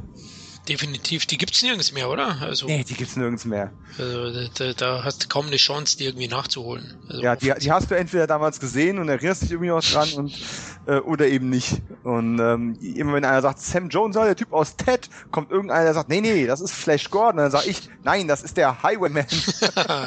Kannst wieder auftrumpfen, ja. ja, also Herrschaft des Feuers können wir euch auf jeden Fall ans Herz legen. Der Film hat was, ist ein Unikum mittlerweile. Also es gibt ja nicht so viele Filme in dem Style, eigentlich gar keinen. Und deswegen, wie Micha schon gesagt hat, hat er mittlerweile so einen kleinen Kultstatus im Genre auf jeden Fall. Also Besetzung ist top, Special Effects sind gut, Settings sind mehr als gut, super Atmosphäre. Also eigentlich, ja, nicht ein perfekter Endzeitfilm, aber ein sehr guter. Gut, dann lasst uns von die Drachen zu die Affen kommen, würde ich sagen. Denn Platz 8 ist einer der Planet der Affenteile. Es wird noch ein zweiter bei uns in den Top 10 sein. Ähm, der wird ein bisschen später kommen, aber ja, wir wollten jetzt den letzten Beitrag, den es gab, Planet Affen Revolution besprechen. Der ist von 2014, hat 13 Punkte bei uns ergattert und ist damit reingekommen. Ja, der ist auch definitiv ein Endzeitfilm nach unseren Kriterien. Micha, du hast den, glaube ich, auch sehr weit oben gehabt. Ja, auch da wieder es ist mal was anderes als äh, das Benzin ist ausgegangen oder Zombies. Ähm, ich finde halt an der neuen Planet der Affen-Reihe ganz gut, dass es so ein bisschen, dass es zurück auf die Erde geht und dass es hier alles so ein bisschen stattfindet. Und äh, ich mochte den Gedanken jetzt in diesem Teil. Die sind ja nicht wirklich von den Affen überrannt worden, sondern es war ja eher das, dieses Virus, das durch die äh, Versuche, glaube ich, freigesetzt wurde, also was die Menschheit dahin gerafft hat, was erst dazu geführt hat, dass Affen und Mensch dann irgendwie zahlenmäßig gleich, äh, beziehungsweise Affen überlegen waren. Ähm, keine Ahnung, ich mochte auch da einfach diesen, diese, diese Grundidee. Noch dazu fand ich ähm, super, dass die Affen hier dann wirklich auch in den Hauptrollen waren, sage ich jetzt mal. Also äh, Gary Oldman, Jason Clark und so, die machen ihre Sache natürlich ganz nett. Aber was Andy Serkis und Co. da halt abreißen, fand ich optisch wie schauspielerisch verdammt gut gemacht. Und irgendwie, klar, es ist auch alles äh, Fantasy, aber es war alles irgendwie logisch und nachvollziehbar. Es ist jetzt nicht der beste Film aller Zeiten, aber zwischen all den ganzen Blockbustern, die einem heute so um die Ohren geworfen werden, finde ich, ähm, ist, ist diese Planet der Affen-Reihe bis jetzt eigentlich bärenstark, affenstark, ich sage schon bärenstark, affenstark, darauf gleich eine Banane. Und ähm, ich frage mich wirklich, wo da der dritte Teil bleibt. Also das ist einer der ganz wenigen, eines der ganz wenigen Franchises, wo ich eigentlich die ganze Zeit darauf warte, dass es jetzt weitergeht. Kommt definitiv, der ist verschoben, glaube ich, worden. Oder, oder ein bisschen nach hinten versetzt worden. Also ja. der kommt auf jeden Fall. Ich fand den auch super. Ich habe den äh, damals vorab gesehen, in der Pressevorführung, weiß ich noch. Mir hat der Pre-Evolution auch schon ähm, sehr, sehr gut gefallen und der Film setzt es auch alles plausibel fort. Der spielt ja, glaube ich, dann so um die zehn Jahre später, wie du gesagt hast, ein Virus hat eigentlich die Menschen äh, dezimiert, die Affen sind immun dagegen. Ja. Letztlich und, und dadurch hat sich das ausgeglichen und ähm, ja, die Hauptfigur der Affen, wie hieß der Cäsar, glaube ich, mhm. heißt er, der hat ja praktisch dann, ist der Leader der Affen und da gibt's dann natürlich auch schon Streit zwischen, zwischen den anderen. Du hast recht, also das Motion Capture, glaube ich, so nennt sich der Effekt, der ist unglaublich in dem Film. Also ich, ich habe ein paar Mal, ist mir die Kinnlade runtergehangen, so gut war das da gemacht. Also ich habe ja früher mal gedacht, ja, wenn wir so ein, so ein CGI-Hauptdarsteller, der kann nicht überzeugen, na, da passt irgendwie was nicht, aber da ist es definitiv so. Also die nehmen dich emotional auf jeden Fall mit. Wie war es bei dir, Kevin? Revolution? Mm, ja, gefällt mir. Nur, ich, ich weiß, also ich finde die Effekte super gemacht. Kann man nicht anders sagen. Ne? Also es ist wirklich, die Affen sehen wirklich sehr, sehr detailreich aus, muss man schon sagen. Aber ich kann mich da nicht wirklich mit anfreunden. Also ich würde das Original immer noch vorziehen. Ich frage mich nicht warum. Vielleicht ist der Charme oder was auch immer. Mir fehlt da so dieser, dieser Charme der alten Filme. Der, ist, der kommt bei diesen, äh, diesen letzten zwei Filmen irgendwie nicht so richtig rüber. Ich, kann's, ich kann mir nicht helfen. Ich weiß nicht warum. Selbst, selbst diesen, ähm, äh, wer hat den Vorgänger damit Mark Wahlberg nochmal gemacht? Äh, Tim Burton. Tim Burton. Selbst da fand ich es besser. Oh. Nicht, nicht der Film, nicht der Film, aber ich hätte gerne die, diese Masken und so weiter gerne in diesen neuen Verfilmungen gehabt. Dann wäre der Charme vielleicht besser rübergekommen. Ich, ich kann damit nicht so viel anfangen, mit diesen computeranimierten Gesichtern. Und es kann noch so gut gemacht sein, aber da fehlt mir einfach dieser, dieser Charme, ich weiß nicht warum. Äh, aber die Filme selber sind super unterhaltsam. Die Leuten hat es ja auch gefallen. Ne? Aber man denkt, der zweite Teil hat ja nochmal über 200 Millionen mehr eingespielt als der erste. Ne? Also es scheint ja, äh, den, der erste Film scheint ja den Leuten gefallen zu haben. Aber mir, weiß ich nicht, es ist mir, da ist zu wenig vom Original übrig geblieben irgendwie. Es ist ja manchmal auch ganz schön, wenn es Remakes gibt, dass die ihren eigenen Stil haben. Das ist ja auch das, was wir oft kritisieren, dass sie dann zu wenig Eigenständigkeit haben. Aber da hätte ich es ein bisschen, hätte ich es nicht schlecht gefunden. Wenn da so ein bisschen äh, mehr, da, da, ist mir auch noch, da ist mir auch noch die Welt zu heile irgendwie. Weiß ich auch nicht. Die ist mal noch nicht zerstört genug. Also die Reihe finde ich, ähm, ja, die ist ja eher ein Reboot. Also ein Remake ist mhm. Burtons Film, den ich nicht gut finde, den ich richtig schlecht fand. Mhm. War auch sehr, sehr enttäuscht, weil Burton für mich eigentlich zu der Zeit ein Regiegott war. Ähm, viele großartige Filme abgeliefert hat und dann hat er eben äh, mit seinem Planet der Affen ja, Auftragsarbeit, äh, Auftragsarbeit abgeliefert mit Marky Mark oder Mark Wahlberg. ja, aber das, da fand ich eben halt, der war auch schlechter, viel, viel schlechter. Ne? Aber da fand ich eben halt, dass das Setting und so weiter, das war mehr, noch ein bisschen mehr handgemacht, das Ganze. Weißt du, das hatte mehr, mehr was vom, vom Original noch. Das ist das, was mir besser gefallen hat. Okay, der Nostalgiefaktor ist vielleicht mhm. da nicht da, aber der Realismus, also ich finde die, die mhm. deutlich realistischer und diese neuen, diesen neuen Weg finde ich genau die Stärke von diesen, von der neuen Reihe vom Planet Affen, ja. Fand ich. Ähm, Dominik, wie findest du ihn? Ja gut, das, was wir als realistischen Film wahrnehmen, hat sich ja in den letzten Jahrzehnten auch geändert. So ist es ja nicht. Also was in den 60ern noch als realistische Vision der Zukunft durchgegangen ist, sieht das heute ganz anders aus. Das darf man halt auch nicht ganz vergessen bei der Geschichte. Das stimmt. Ähm, der Tim Burton-Film hat tatsächlich das Problem, dass er so ein bisschen zwischen den Stühlen hängt. Er möchte eigentlich ein moderner, neuer Film sein, macht aber im Zweifelsfall nichts anders als die Filme in den 60ern auch. 60er, äh, 70er Jahren auch und ähm, hat halt damit Probleme, irgendeine Daseinsberechtigung zu haben. Ich mag Tim Ross, äh, die Make-up-Effekte sind toll. Tim Burton hat hier zwar eine relativ sehnlose Auftragsarbeit abgelegt, aber im Endeffekt, ähm, der Film ist okay, er hat nur einfach kein Alleinstellungsmerkmal, was seine Existenz irgendwie rechtfertigt. Das sieht bei, dem, bei der Reboot-Reihe jetzt schon wieder anders aus. Ich bin nicht ein uneingeschränkter Fan davon, aber ich fand die tatsächlich ziemlich gut. Ich finde nur, man weiß es schon wieder zu weit aus.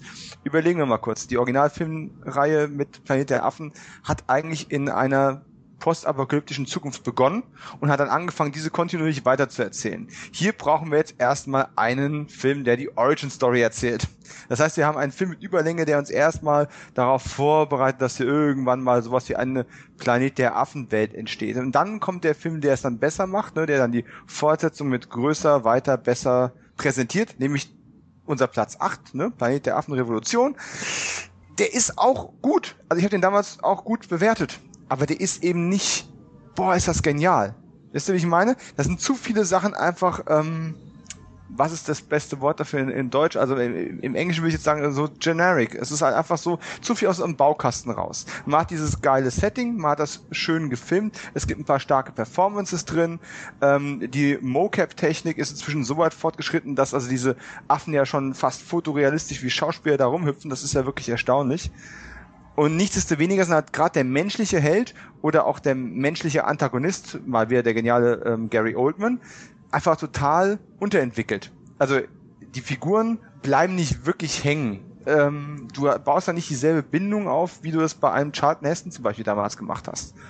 Äh, von Marky Mark fange ich jetzt gar nicht erst an. Ja, aber ich, das ist ja das Überraschende. Ich baue die, die Emotionen zu den Affenfiguren auf, ja. Also das ein hat Stück, mich ja so verwundert. Äh, ein Stück weit ja, ähm, aber trotzdem wirst du als Zuschauer in die Perspektive ähm, der Menschen gezwungen. Jason so, das Clark, heißt, ja. Genau, du, du, du baust also auf der einen Seite eher eine Bindung zu den Affen auf. Du sollst auch Empathie mit denen haben, weil du deren Seite verstehen sollst. Auf der anderen Seite verbringst du aber quasi dann doch einen, einen Großteil der Zeit immer noch mit den Menschen, weil du ja eigentlich für die votieren sollst. Und die stehen sich ja auch wieder selbst im Weg. Du bist also quasi ein bisschen hin und her gerissen und was passiert im Endeffekt? Du bleibst als Zuschauer außen vor und beobachtest neutral. Bei der alten Reihe war ich mittendrin. Und das ist das, was mir so ein bisschen die Meisterschaft von dieser, von dieser Reboot-Reihe wegnimmt. Obwohl eben Planet der Affen Revolution durchaus ein guter Film ist, gemessen an den Maßstäben eines Sequel-Reboots, eines Reboot-Sequels, äh, nach Blockbuster-Maßstäben, die dem Massenpublikum gefallen müssen. Unter den Kriterien ist der toll. Und ich würde mir ihn auch, ich habe ihn noch nicht wieder gesehen, seit ich ihn im Kino gesehen habe. DVD liegt aber trotzdem, also beziehungsweise Blu-ray liegt trotzdem hier. Und ich werde den bei Gelegenheit auch wieder angucken. Ich hätte jetzt aber eher wieder ähm, den Wunsch verspürt, mir alle alten Filme nochmal anzugucken, als den jetzt nochmal. Also als Freund der neuen Reihe, ich glaube einfach, dass diese, ja, ich, also ich kann verstehen, dass die alten Filme natürlich viel mehr Charme haben und äh, den Leuten, die äh, diese Filme machten, jetzt die Masken fehlen, äh, die, die, die ganzen äh, quasi Kostüm- und Maskendetails. Ich bin mir nicht sicher, ob das in der heutigen Zeit halt noch Erfolg haben würde. Also ich bin Nee. jetzt auch kein Verfechter von CGI, gar nicht. Aber wenn man es schon anpackt, dann muss man es halt so gut machen wie hier. Und was ich halt finde, du hattest halt bei den alten Filmen, auch mit Marky Mark im Teil, du hattest halt diesen Mensch, menschlichen Hauptdarsteller, diese Hauptfigur, die dich durch den Planet der Affen getragen hat. Und hier ist es halt wirklich umgekehrt. Und da muss man sich drauf einlassen, weil es im ersten Teil mit James Franco, da ist es noch 50-50. Und ähm, dieser Übergang, diese Revolution hinzu, dass man eigentlich die Affen verfolgt und der Mensch eigentlich ja quasi die, die Nebenfigur oder fast schon der Antagonist mit sympathischen Figuren ist, ähm, glaube ich, ist das einfach gewöhnungsbedürftig, weil man sich hier mal traut, so ein bisschen weg von äh, vom Standard zu gehen. Also ich, ich fand schon gut, dass der zweite Teil ähm, daran erkennt man es eigentlich, nicht mehr James Franco am Start hatte oder so. Also die, die menschlichen Figuren verschwinden mit jedem Film auch wieder. Die spielen also nur in diesem Film eigentlich wirklich eine Rolle. Und wir werden auch Jason Clark im dritten Teil nicht mehr sehen, bin ich ziemlich von überzeugt, weil äh, Caesar quasi mit seinen Gefolgsleuten da die Runde macht. Und ich fand auch gut, dass, da hatte ich so ein bisschen die Befürchtung zwischen dem ersten und zweiten Teil, ähm, der Mensch ist eigentlich der Böse und so weiter. Das wird ja zum Glück hier nicht so gezeigt. Also man zeigt halt, dass die Affen sich quasi selbstständig machen, aber trotzdem diese menschlichen Fehler mit sich bringen, was sie halt auch menschlicher macht und weswegen ich mich auch anfreunden kann damit, sie, äh, die, die Affen, ja, so, so die, die Sympathie gegenüber diesen Figuren zu entwickeln. Also ich muss sagen, ich bin da eigentlich eher bei, bei Flo, dass ich sage, doch, ich kann mich mit Caesar und Co. eigentlich als, als Figuren, denen man, auf die man sich einlässt, äh, verdammt gut einlassen.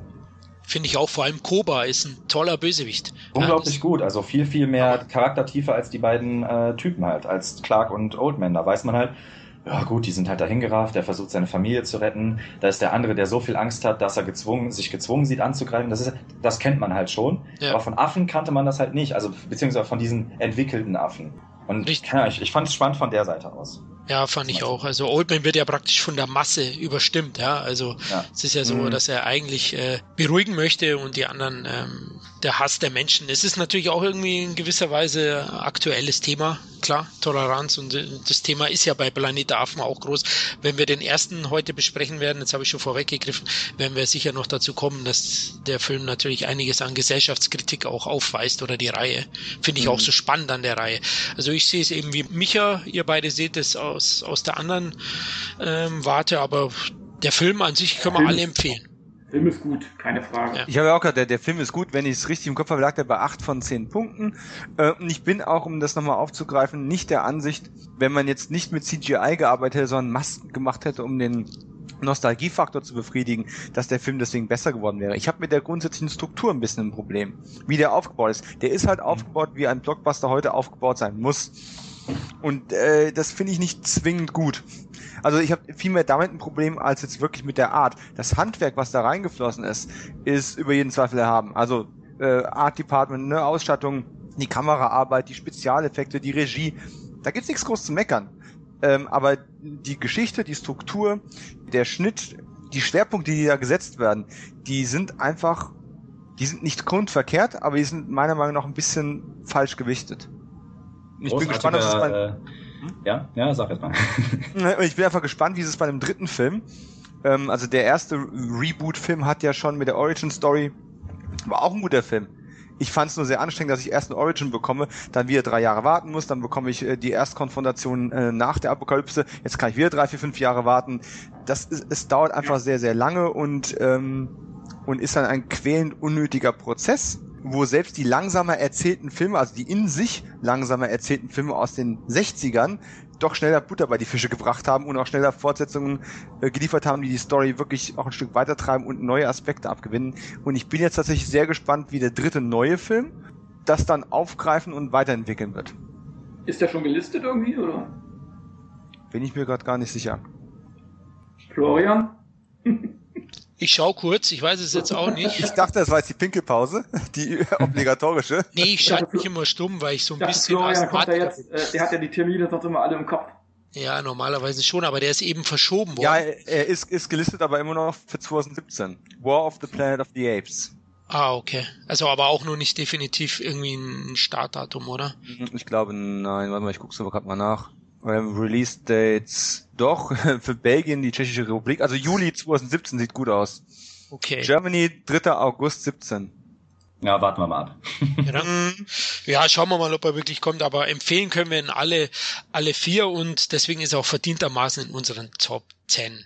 Dann Platz 7, oder? Gehen wir weiter. Von Affen zu, ja, jetzt finde ich keinen. Doch, heißt die nicht, wie heißt die? heißt die nicht Ape? Apple, Apple. Apple? okay, alles klar. Ein Schweinchen namens Ape. Ah, die Brücke ist jetzt trotzdem geschlagen. Danke. genau, Platz 7 ist Turbo Kid von 2015 und leider hat meine Wenigkeit und ich glaube Dominik, ja, wir haben den immer noch nicht gesehen. Es tut uns leid, obwohl wir im Filmjahr-Podcast der Kevin den uns schon empfohlen hat. Ich bin enttäuscht, muss ich sagen. ja, sorry. Unser Geldbeutel. Ja, genau. Eher, eher die Zeit. ja, äh, Kevin, Bin dank nicht dir. sicher, ob man bei Turbo Kid vom Geldbeutel sprechen sollte. Ist, ist er so günstig? Ich weiß es gar nicht. Es gab Nee. so eine Edition. Nee, nee, nee, ich will ja die Edition haben mit Audiokommentaren, Making-of und äh, Blu-ray und allem Schnickschnack und Ah, okay, dann kostet sehr das okay. Geld. Natürlich so eine Vanilla-Version kriegst du relativ einfach. Aber ich will schon die richtig schicke, wenn dann. Genau. Natürlich. Mir ist es ähnlich. Also äh, Kevin und, und Micha, ihr beide habt den Film praktisch reingewählt. 14 Punkte hat er bekommen auf Platz 7, Turbo Kid. Ja, warum äh, war der Film so weit oben bei euch? Ich habe ich hab den ja letztes Mal schon abgefeiert und würde da gerne Michael erstmal den Vortritt lassen.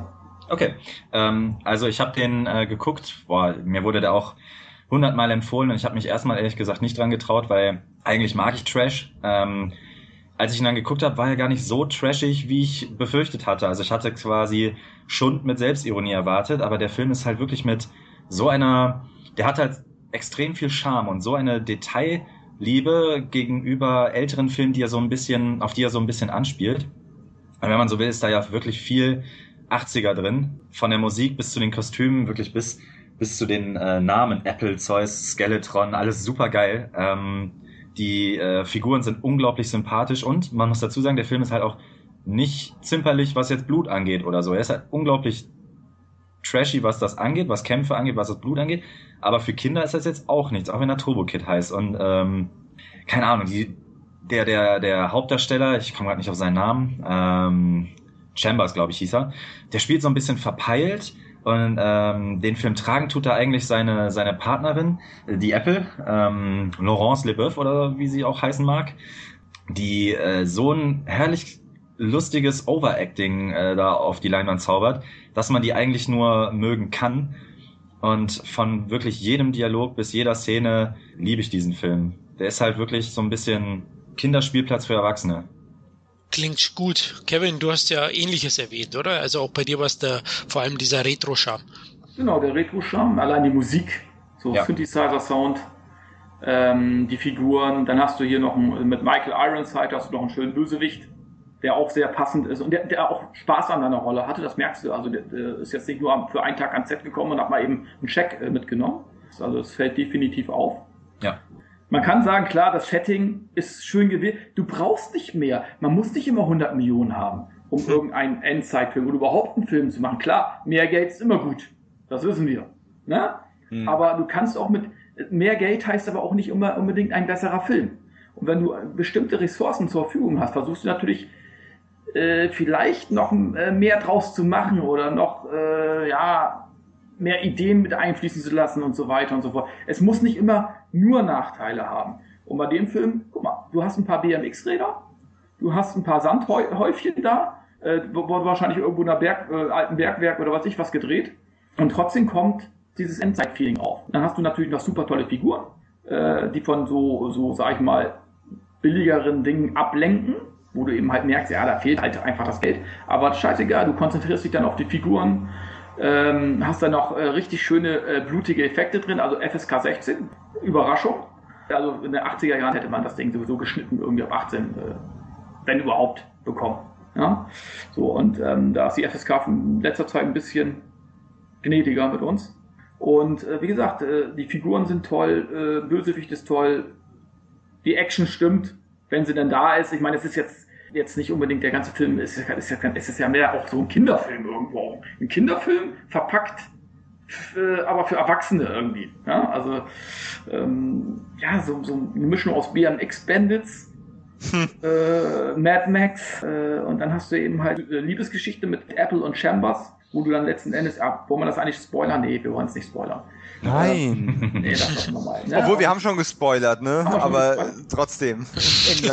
ja, egal, ne? Aber es ist einfach ein schöner Film. Klar, viele, es ist auch Geschmackssache. Man muss auch schon so eine kleine, äh, ja, muss auch ein bisschen affin äh, dem gegenüber sein und so ein bisschen, auch so ein bisschen Trash mögen. Aber der Film sieht aber auch nicht billig aus. Er ist zwar günstig produziert, aber es hat jetzt auch keinen Billig-Look. Ganz genau. Also das muss man einfach auch mal sagen. Da haben die Macher wirklich mit dem, was sie zur Verfügung hatten, haben sie das Beste gemacht. Das kann man nicht anders sagen. Ne? Und ähm, klar wird es Leute geben, die sagen, was ist das für ein Scheiß hier? Was ist denn, wo sind die Explosionen, wo sind denn dies und das? Das wirst du immer haben. Ne? Man muss eben halt auch wissen, was man sich anguckt. Ne? Und nicht jeden Film miteinander vergleichen. Ich kann keinen 100 Millionen Dollar Film mit einem 100.000 Dollar Film vergleichen. Das ist unrealistisch. Das heißt aber nicht, dass der 100.000 Dollar Film nicht auch unterhaltsam sein kann oder vielleicht sogar unterhaltsamer. Ja, so, und ähm, mir hat er gefallen, ich kann nur eine Empfehlung aussprechen. Es wird immer welche geben, die den Film nicht mögen, weil es einfach nicht den Geschmack trifft irgendwo. Aber ich glaube, äh, gerade so unter uns Vieren äh, sind, ist, glaube ich, keiner dabei, der dann nicht für auf, aufgeschlossen ist für solche Filme. Ja, glaube ich auch. Ich habe den mit zwei, drei unterschiedlichen Leuten geguckt, die alle mhm. andere Genres äh, favorisieren. Mhm. Und alle waren im Endeffekt echt wirklich positiv überrascht davon. Der Film war einfach unglaublich sympathisch. Un äh, spannend ist jetzt eine andere Sache. Ja. Er ist halt, er ist halt echt eine Spielewelt, wie du schon sagtest. Ne? Es ist eigentlich ein Kinderfilm, aber halt für Erwachsene. Weil ich glaube, der holt einen so ein bisschen in die eigene Jugend zurück. Äh, und ja, das ist einfach, ich will auch, man sollte auch mit dem Wort Trash halt echt vorsichtig sein. Ja. Der ist halt wirklich billig produziert. Ich mache auch selber den Fehler und sage immer, es ist ein Trash-Film.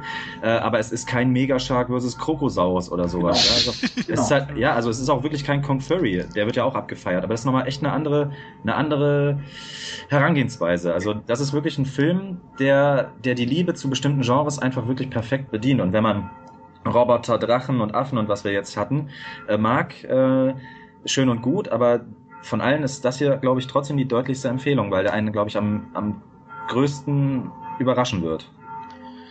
Ja, dein Wort hat richtig Gewicht, weil da sind Kirchenglocken im Hintergrund. Also ich sage, ich habe hier für, für alle 15 Minuten habe ich einen neuen Sound am Start. Das, das, war jetzt richtig episch, ja, mit Musikuntermalung klingen, klingen. Also es ist ja auch schön, dass es auch mal solche Filme noch gibt es wird ja immer schwerer, auch für kleine Filme überhaupt auf den Markt zu kommen. Und wenn sie auf den Markt kommen, dann haben sie Probleme, äh, das Geld wieder einzuspielen. Und dann, es ist einfach schade. Das ist auch immer eine schöne Abwechslung zu diesem großen Blockbuster-Kram. Den, den, ja. Da werden 25, 30 Filme im Sommer irgendwie von 150 Millionen Dollar auf einen losgelassen. Und man guckt sich das nur noch an wie so ein Zombie und guckt, okay, schön. Und dann freut man sich einfach auch mal auf so, so einen Film. Ich freue mich mittlerweile mehr auf so einen Film als auf einen 200 Millionen Dollar äh, Film ist mhm. einfach so. Und ich finde, das darf auch nicht sterben. Das, das muss auch immer noch irgendwie, und es wird immer schwerer für die Macher. Und ich habe äh, für alle Filmemacher Respekt, die mit geringen Mitteln immer noch einen Film irgendwie auf den Markt bringen, der sich dann auch sogar noch einigermaßen verkaufen kann. Also da habe ich größten Respekt vor und das darf auch nicht äh, verschwinden. Und mittlerweile macht es da immer mehr den Anschein, als wenn das immer weniger wird. Ja, man muss auch echt sagen, äh, Ne, wenn, man, wenn man ihn lobt, lobt man ja meistens, dass er aus wenig viel macht. Er ist aber trotzdem nicht der, der Mittelfinger Richtung Blockbuster, der jetzt irgendwie sagt, äh, hier, äh, ich habe wenig und bin viel besser, sondern der ist einfach da, der ist völlig unbeschwert und der hat einfach Bock auf das, was er da gerade macht und zeigt. Und eigentlich jeder, der Filme mag, kann diesen Film eigentlich gar nicht scheiße finden. Und, und ich sag mal so, mehr Budget, glaube ich, hätte den Film auch nicht besser gemacht. Nee, auf keinen Fall. Da hätte er wahrscheinlich sogar viel schlechtere Kritiken genau. bekommen. Ja. Gut, ihr habt uns, glaube ich, überredet. Jetzt kaufen wir ihn endlich, oder, Dominik? Kaufen wir zusammen und. Äh Mengenrabatt. also, äh, wie gesagt, der ist fest eingeplant. Es hat sich nur halt im letzten halben Jahr noch nicht ergeben. äh, aber der kommt auf jeden Fall. Und wer weiß, äh, wann es dann die Gelegenheit gibt, dass ich ihn auch noch abfeiern kann. Ähm, aber wenn mir das jemand verkauft als BMX Bandits oder TKG in der Postapokalypse, äh, dann bin ich dabei. Also äh, ist alles gut. Okay, also das Cover muss ich nochmal sagen, also Michael Ironside würde ich auf jeden Fall nicht erkennen. Also ich habe das Cover gesehen, unglaublich. Hast du Terminator die Erlösung wirklich gesehen? Der war das U-Boot. also Ironside, äh, bitte. Aber er ist ein Charakter und, und der darf das einfach auch. Wobei ich auch nochmal eine Sache ähm, aufgreifen muss, Kung Fury, weil der ja auch so mhm. andersweise zeitgleich mit Turbo Kid rauskam, ist zwar kein Endzeitfilm, ist ja aber auch so eine kleine, äh, so ein kleiner Indie-Mittelfinger, der so ein bisschen diese 80er Retro-Charme-Geschichte äh, geritten hat. Ich fand das Projekt total geil, ich fand die Trailer total super. Ich hatte den Film auf äh, wo war's, Arte gesehen, als der ausgestrahlt wurde. Ähm, auf, auf, auf lange Laufzeit hat's mich dann nicht mitgenommen. Leider. Also äh, da erwarte ich von Turbo Kid, dass der das deutlich nochmal überbietet. Also Sachen. ich habe Kung Furry äh, auch hier liegen. Ich finde ihn deutlich anstrengender. Ich mag die Herangehensweise und alles, aber er will nochmal viel, viel mehr den Retro. Ja, genau, er ist überladen. Er will diesen Retro-Faktor echt erzwingen mhm. und dir wirklich ins Hirn brennen. Und Turbo Kid ist einfach echt, ich will nicht seicht sagen, weil das wird ihm nicht gerecht, aber der ist wirklich, den kann man, das ist fast schon viel gut Movie, obwohl er Köpfe rollen. Ja, also der, der hat noch, der hat noch Spaß beim Splittern. Auf jeden Fall. Ja, ja. Okay, wird auf jeden Fall gekauft. Also machen wir, versprochen. Dominik. Ja, das hast du letztes Mal auch schon gesagt. Dominik und ich machen Battle, wer ihn zuerst hat. Wir machen, wir machen an Heiligabend einen Turbo Kid Podcast. Äh, Okay, brauchen wir, definitiv. Gut, dann kommen wir zu Platz 6. Ich meine, Turbo Kid hat genug bekommen, dank dem Kirchengeklingel. Schalt's bei mir im Kopf, also ich bestelle den heute noch, definitiv. Also. Ich habe hab den Leuten in der Kirche jetzt auch gesagt, die können jetzt aufhören. Aber ich brauchte, die, ich brauchte die Musik dafür. Ja. Gibt's in Turbo Kid auch irgendwie Kirchenglocken oder? Nee. Gut, ähm, Platz 6. Ähm, 16 Punkte hat unsere Nummer 6 bekommen und ich glaube, hauptverantwortlich war Micha und ich für The Road von 2009 mit Vico Mortensen. Also Aragorn ist hier in der Endzeit und beschützt seinen Sohn oder sucht nach Nahrung und versucht zu überleben in der postapokalyptischen Welt. Es wird in dem ganzen Film nie erklärt, warum, wie es dazu gekommen ist. Nicht wirklich, na Micha? Nö, nicht wirklich, aber das ist halt auch genau das, was ich mag. Ne? Also was ich eben schon mal, ich weiß gar nicht mehr, wo ich es jetzt wirklich besprochen hatte, aber ich mag einfach, äh, man wird einfach in dieses Setting geworfen, offensichtlich, man braucht ja auch nicht mehr zu wissen, weil es nicht wichtig für, für die Handlung ist. Denen geht's scheiße, der Welt geht's scheiße und die müssen sich da durchboxen. Das ist im Prinzip so die Handlung erstmal. Und ja. äh, oder, oder zumindest der, der Ursprung der Handlung. Und äh, wenn es nicht wirklich wichtig ist, ich meine, wenn man jetzt hier als Zivilist in so einer Welt reden, man würde ja auch nicht alles mitbekommen. Das denke ich mir halt oft bei solchen Filmen. Auch bei Mad Max so. Viele beschweren sich ja darüber. Also bei Fury Road. Ah, das ist ja, da wird, da wird ja nur mit dem LKW durch die Gegend gerannt. Aber mehr brauchst du ja für die Geschichte auch nicht. Hm. Richtig, und, genau, genau. Und, äh, da, da steht halt viel mehr, das mag ich äh, halt an diesen Endzeitfilmen, die Figuren und die Beziehung zueinander im Vordergrund. Und das mal, äh, treibt der Film halt in einer sehr traurigen, tragischen Art äh, auf die Spitze. Definitiv, da ist er absolut der Film, der, der das eigentlich für sich einnimmt. Also hier spielen fast nur äh, Vater und Sohn, die beiden Charaktere äh, stehen äh, im Mittelpunkt und äh, dadurch ist der Film wahrscheinlich auch das intensivste ähm, Endzeit Drama, was ich kenne. Also der Film, der ist dermaßen beklemmend. Also äh, die Atmosphäre, alles ist hoffnungslos, Tristesse. Ich denke, so wäre es wirklich. Also der ist wahrscheinlich der authentischste Endzeitfilm. Es gibt keine übertriebenen Autos, die durch die Gegend fliegen oder irgendwelche Schurken. Hier wird einfach nur um Nahrung gekämpft und um Überleben und das finde ich auch den perfekten Schachzug von The Road. Also gegenüber den anderen. Dann, damit hebt er sich für mich auch ab. Er stellt rein nur diese beiden Figuren in den Mittelpunkt, ja, ähm, auf ihrer Suche nach Essen und Rettung. Und das finde ich auch so gut. Er wird sehr, sehr bedächtig erzählt, was wahrscheinlich vielen eben nicht gefällt. Das weiß ich auch. Also meine Frau ist zweimal eingeschlafen. ich habe dann beendet und sie hat gefragt, was passiert ist. Na, was denkst du? Sie sind gestorben. Ja, ich, ich spoiler jetzt mal, aber es What? Oh! Dominik, es gibt kein Happy End hier, sage ich mal so. Nicht alle sterben. Nein, nein, nein. Michael, hast du dazu für einen schönen Soundeffekt für der Enttäuschung ausdrückt? Kann man das Fenster aufmachen und gucken, was Also jetzt kommt gleich wieder ein Krankenwagen. Mal gucken. Oh, es tut mir leid, aber. ja, genau. Kevin, du bist einer, den er doch etwas zu bedächtig ist, glaube ich. Der Film ist gut, aber das ist kein Film, den ich mir jetzt äh, jedes Jahr nochmal neu angucken muss. Das, dafür ist er einfach zu deprimierend. Also ich habe, äh, es gibt zwei Filme, die jetzt so dieses Endzeit-Thema haben, sage ich jetzt mal, wo ich Bauchschmerzen kriege. Das ist The Road, weil du, du siehst den Anfang und du weißt ganz genau, der fängt so an, wie er endet. Ohne Hoffnung, ohne Zukunft. Alles ist scheiße, das war's, hm. tschüss. Ne? Und trotzdem quälen, quälen die sich irgendwie durchs Szenario, obwohl äh, jeder, äh, jeder überlegen würde, ich glaube, ich mache selbst Schluss. Ich habe keine Hoffnung, keine Zukunft mehr. Was soll ich eigentlich noch auf diesem Planeten? Ne? Und das ändert sich äh, äh, auch den ganzen Film nicht, die Stimmung. Die bleibt einfach. Ich hatte das äh, mal bei dem Film gehabt, äh, ich weiß gar nicht mehr genau, wie er hieß, Wenn der Wind weht. Das war so ein Zeichentrickfilm, wo Oma und Opa äh, im Haus sind, äh, die Atom, äh, die, die Sirenen äh, erklingen und die Atombombe ist, ist quasi kurz vorm Start. Und die beiden äh, versuchen sich dann zu verbarrikadieren und meinen dann ein paar Bretter äh, über den Kopf äh, reichen, eben halt, um sich vor der Strahlung zu schützen. Ich weiß nicht, ob, ob den einer von euch gesehen hat. Ich glaube, die Stimme von der Frau äh, hatte, glaube ich, Brigitte Mira, glaube ich, geliehen. Also ich habe mal als Kind mal gesehen, weil ich dachte, das ist ein schöner Zeichentrickfilm. Ja, Danach sehr, war ich verschreckt. Ja. ja, der hat mich sehr, sehr auch verstört so ein bisschen. Aber er war sehr realistisch einfach auch. Aber, und der hat mir ja eben halt auch sehr viel Bauchschmerzen bereitet. Und das ist bei The Road hatte ich dann eben als das ähnliche, ein ähnliches Gefühl, weil der einfach deprimierend ist, der Film. Von Anfang bis Ende. Ne, und man ist eigentlich froh, wenn der Film vorbei ist.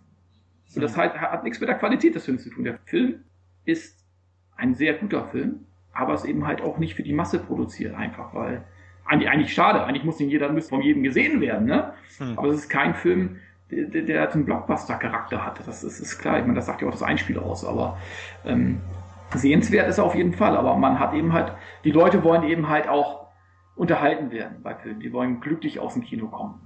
Meistens. Also es ist unser Arthouse-Endzeitfilm, oder ja. Micha? Das ist schon Arthouse, ja. ja. Ich, äh, ja, es, äh, es wird auch schwierig sein, Entschuldigung, es wird auch schwierig sein, einen Trailer zu schneiden und zu sagen, ist Ihr Leben einfach zu schön? Sehen Sie The Road, er wird Sie deprimieren. Ah, schwierig. Ich muss wirklich sagen, von der Stimmung her finde ich den halt äh, geil. Ich bin einer von denen, die sowas hin und wieder mal brauchen. War bei mir auch so und ich finde halt, das ist so eine irgendwie doch eine realistische wenn es so wird, Umsetzung, mhm. ja, und hier wird einfach, die Kämpfe um Nahrung, es ist kalt und solche Sachen sind da ein Thema letztlich. Mhm. Die Realität ist immer noch, ist eigentlich immer noch das Beste für solche Filme. Ne? Wir hatten eben hatten wir Affen, da hatten wir dann äh, Drachen. Ne? Und das ist das realistischste Szenario, was man sich vorstellen kann. Genau. Ja, das tut aber auch am meisten weh. Genau, ich glaube, dass das einfach oft in, in die Magengrube, weil man kriegt ja ungern den Spiegel vorgehalten, äh, schlägt dass hier einfach mal der Mensch das Problem ist. Und umso cooler finde ich dass man sich halt das Endzeit quasi das Ganze drumherum ist, aber dass der Film im Prinzip ein Beziehungsfilm, so ein Vater-Sohn-Film ist. Es erinnert mich immer so ein bisschen an Raum. Da, da gehen alle von so einem nächsten Prekopil-Thema aus, aber im Prinzip dreht sich der Film hundertprozentig nur um Mutterliebe zwischen Sohn und Mutter. Mit einem besseren Ausgang wohl bemerkt, aber hm. echt, äh, also es, da waren wirklich viele Parallelen. Also ähm, auch wo du eben sagtest, andere Leute hätten sich vielleicht schon das Leben genommen. Das war auch bei Raum so. Man dachte hin und wieder in der Rolle der Frau, äh, ja, äh, der einzige Grund, warum sie es wahrscheinlich nicht getan hat, ist äh, das Kind. Und hier ist das halt wirklich ähnlich. Und ähm, der Film reduziert sich komplett auf diese zwei Figuren. Also man muss sich vorstellen, in den Credits stehen Leute wie Robert Duval, Guy Pierce oder Charlize Theron als alter Mann, als Frau, als Veteran. Also die, die sind wirklich, ich meine, gut, selbst die beiden haben, glaube ich, gar, gar nicht wirklich Namen äh, in dem Film, ich weiß es gerade nicht. Aber die, diese, ich, ich mag halt Filme, die so ein bisschen die Standards brechen und einfach mal den Mut haben, äh, irgendwas zu zeigen, wo nicht jeder, ja, wo man eben auch Bauchschmerzen kriegen könnte. Hm. Ja. Richtig, also du hast recht, die heißen nur Vater und Sohn, die durchstreifen ja Amerika praktisch und auf der Suche nach Rettung stehen im Mittelpunkt, wie du es gesagt hast, habe ich ja auch äh, erwähnt, definitiv nur die beiden Figuren. Es ist ein Vater-Sohn-Drama, ja. ähm, das aber einen so ans Herz auch geht und leider eben auch das Herz bricht am Ende. Und ich muss sagen, äh, der Regisseur ähm, John Hillcutt. John Hillcoat, ja. äh, super geiler Typ, äh, ja, dreht ha. zufällig Videos mit den besten Bands der Welt. Ähm, Nick Cave in the Bad Seats, huh? Ja, äh, bei mir ist es Muse, Deepish Mode, aber der hat ja alles durch. Also alles, ja. was irgendwie deprimiert, Placebo oder Manic Street Preachers oder sowas. Ich glaube, der Typ ist einfach gemacht dafür, ja. Ja, ich habe ich hab seinen ersten Film gesehen, The Proposition, ja auch basierend und mit Musik von Nick Cave zugepflastert.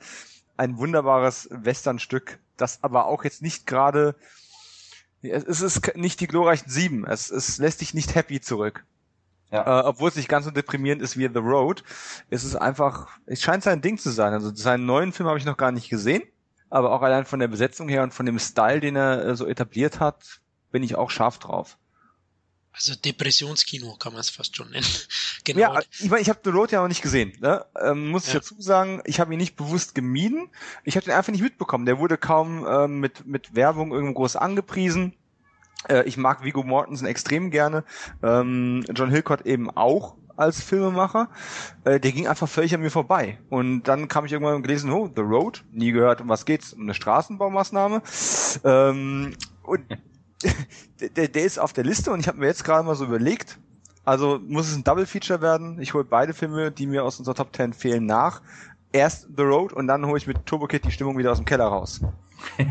Was ich schön finde, so ein Film äh, von einem Studio noch realisiert wird mit relativ viel Budget. Ja. Obwohl die wissen, mhm. naja, das wird beim Massenpublikum wahrscheinlich nicht ankommen. Äh, Grund dafür ist mit Sicherheit natürlich auch äh, äh, Vico Mortensen. Dann hast du noch so zwei, drei andere Bekannte dabei. Sonst würdest du wahrscheinlich so einen Film gar nicht bekommen.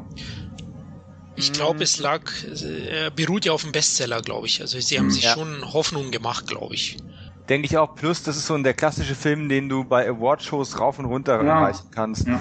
Und äh, er hat ja auch etliche Nominierungen bekommen und ich meine auch zumindest irgendwie einen Golden Globe oder einen BAFTA oder irgendwas gewonnen. Also da geht schon was. Und man muss ja auch sagen, was heißt relativ viel Budget?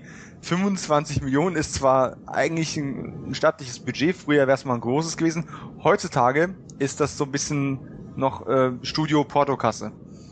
Weil ähm, alles unter 150 Millionen brauchst du nicht mehr ähm, landesweit auf ähm, 1000 oder 2000 ähm, Leinwänden zeigen. Hast du keine Chance mehr. War es Miramax oder der Vertrieb? Nee, Weinstein, glaube ich. Ah, Weinsteins. Oh, da ist Depri-Stimmung, wenn die im Studio sind. Ja. wenn die die Zahlen gesehen haben, du, da war der Regisseur sicher auch ziemlich deprimiert nach dem Gespräch mit den beiden. da möchte ich nicht dabei gewesen sein. Ja, also The Road können wir beide nur empfehlen. Ja, Kevin, du hast ja auch gesagt, der Film ist auf ja, jeden Fall sehenswert. Natürlich. Man muss sich da bloß danach ein paar Taschentücher kaufen und äh, keine Ahnung, äh, in die Ecke setzen, weinen und dann danach einen Heintje-Film gucken. So habe ich es früher noch. da war ich wieder glücklich. Er ist eher ein Herbstfilm, würde ich auch sagen. Also jetzt ja. vielleicht im Sommer oder im Frühjahr, wenn man Schmetterlinge im Bauch hat. Ja, dann schaut man eine Rom-Com. Zum Runterholen. also man sollte es nicht, man sollte ihn jetzt nicht unbedingt gucken, wenn man, wenn die Beziehung gerade beendet worden ist oder so. Weil das ist dann wirklich ein Pulsöffner. ja, okay. Das ist mal eine Ansage, Leute. Also. Ja, also. Es gibt Filme, da geht einem das Herz offen, bei anderen eben die Impulsadern. Das ist ja. ganz Oh, oh, oh.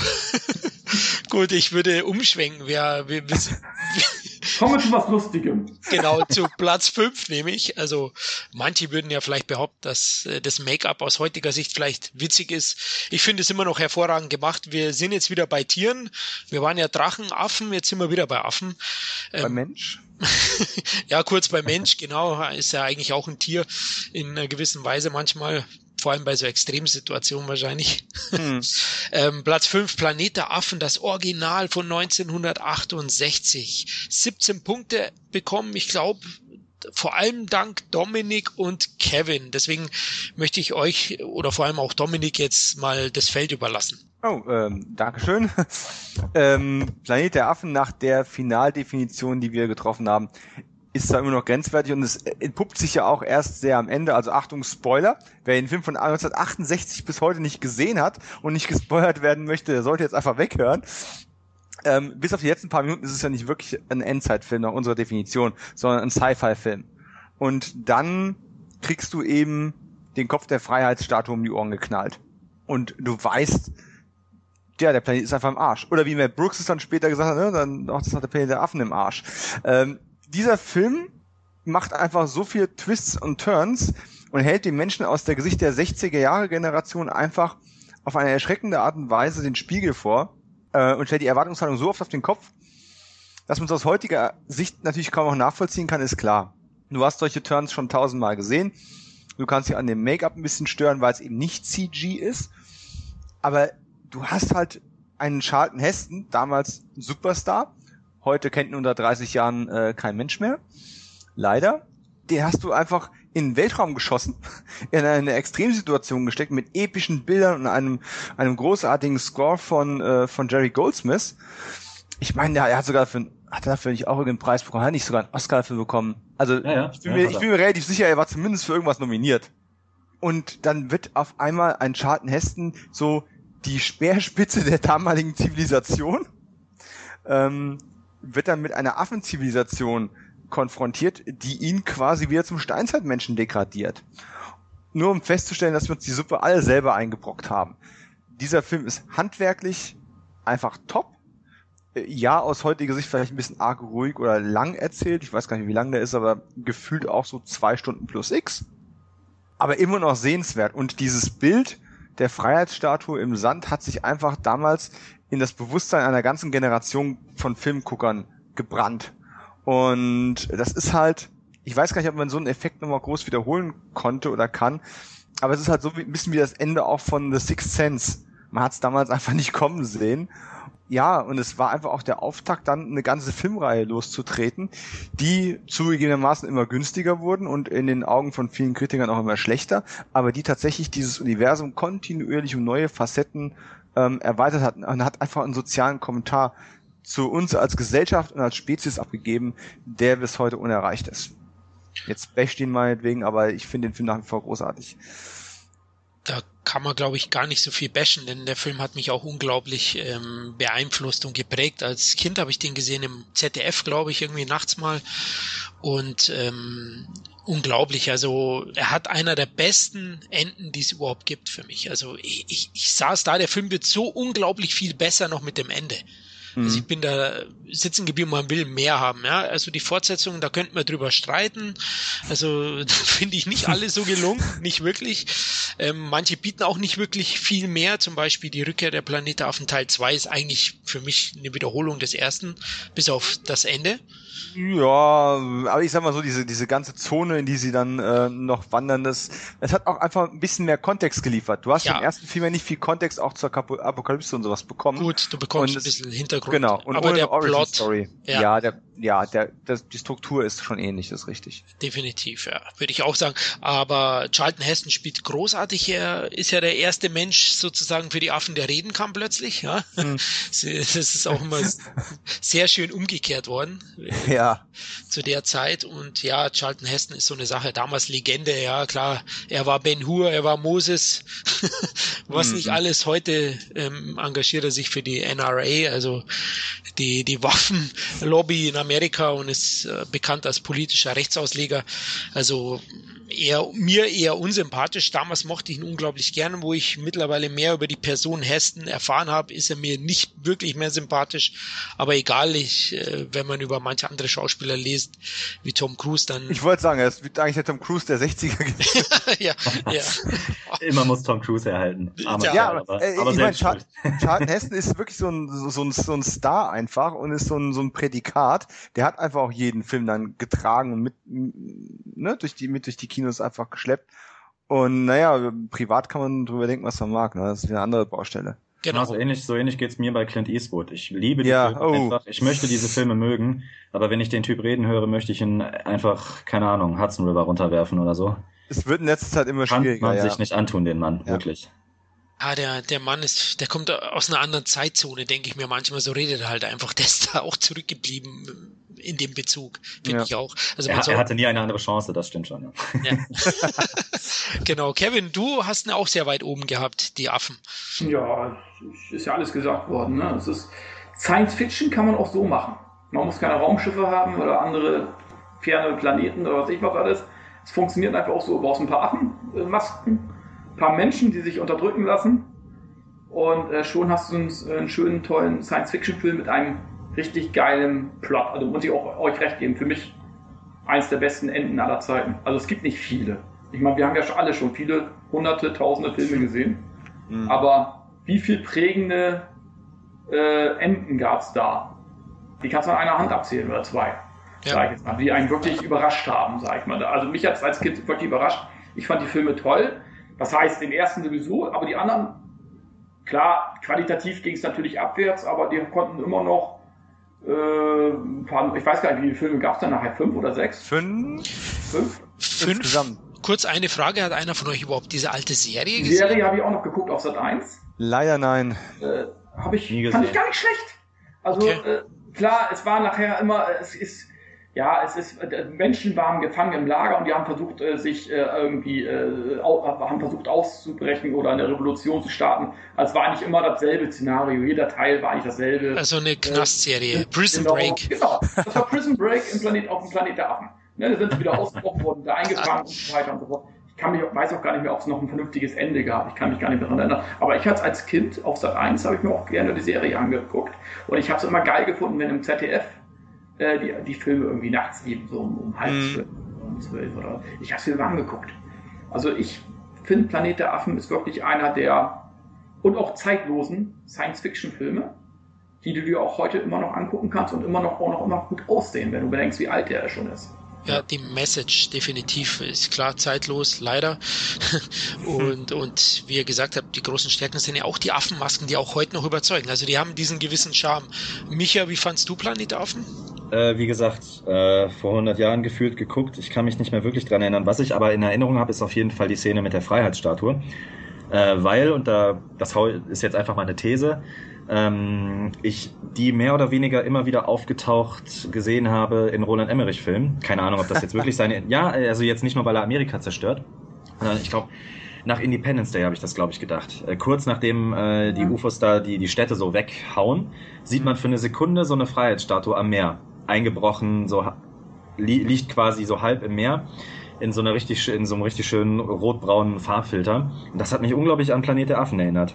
Als ob er da irgendwie, ja, so ein bisschen äh, Tribut zollen wollte. Und das tauchte dann in, in Day After Tomorrow, Cloverfield tauchte die natürlich immer wieder auf, dann nicht mehr so wirklich wie beim Planeten Affen. Aber da sah das halt schon ziemlich gleich aus, fand ich ganz cool. Ähm, witziges Detail, äh, weil wir eben kurz drüber gesprochen hatten, war, ähm, dass äh, Planet der Affen einen Ehren-Oscar bekommen hat äh, für die Maske, weil es das damals einfach noch nicht gab. Hm. Finde ich richtig gut, gab es glaube ich erst 10, 11 Jahre später. Oh, cool. Ja. Schöner Aspekt. Ähm, Ja. Darsteller wollte ich auch noch Roddy McDowell äh, positiv erwähnen. Der spielt einen Mhm. der Affen. Ich weiß jetzt nicht mal genau, wie er geheißen hat. Wie hieß denn der? Der hat so ein, Äh, Dr. Fresenius oder sowas? ja, genau, ich wollte gerade sagen, so einen hochintellektuellen Dr. Namen. Fresenius. Oder Cornelius? Ich weiß nicht. Cornelius. Cornelius, ja. Cornelius, genau. Und später bekannt ja, ich habe letztens ja ein Special geschrieben über Fright Night, da spielt er ja auch mit. Mhm. Äh, und den wollte ich erwähnen, der ist, hat sehr, sehr gut agiert, wie eigentlich alle unter diesen Masken. Es muss ja auch fast was Neues gewesen sein. Ne?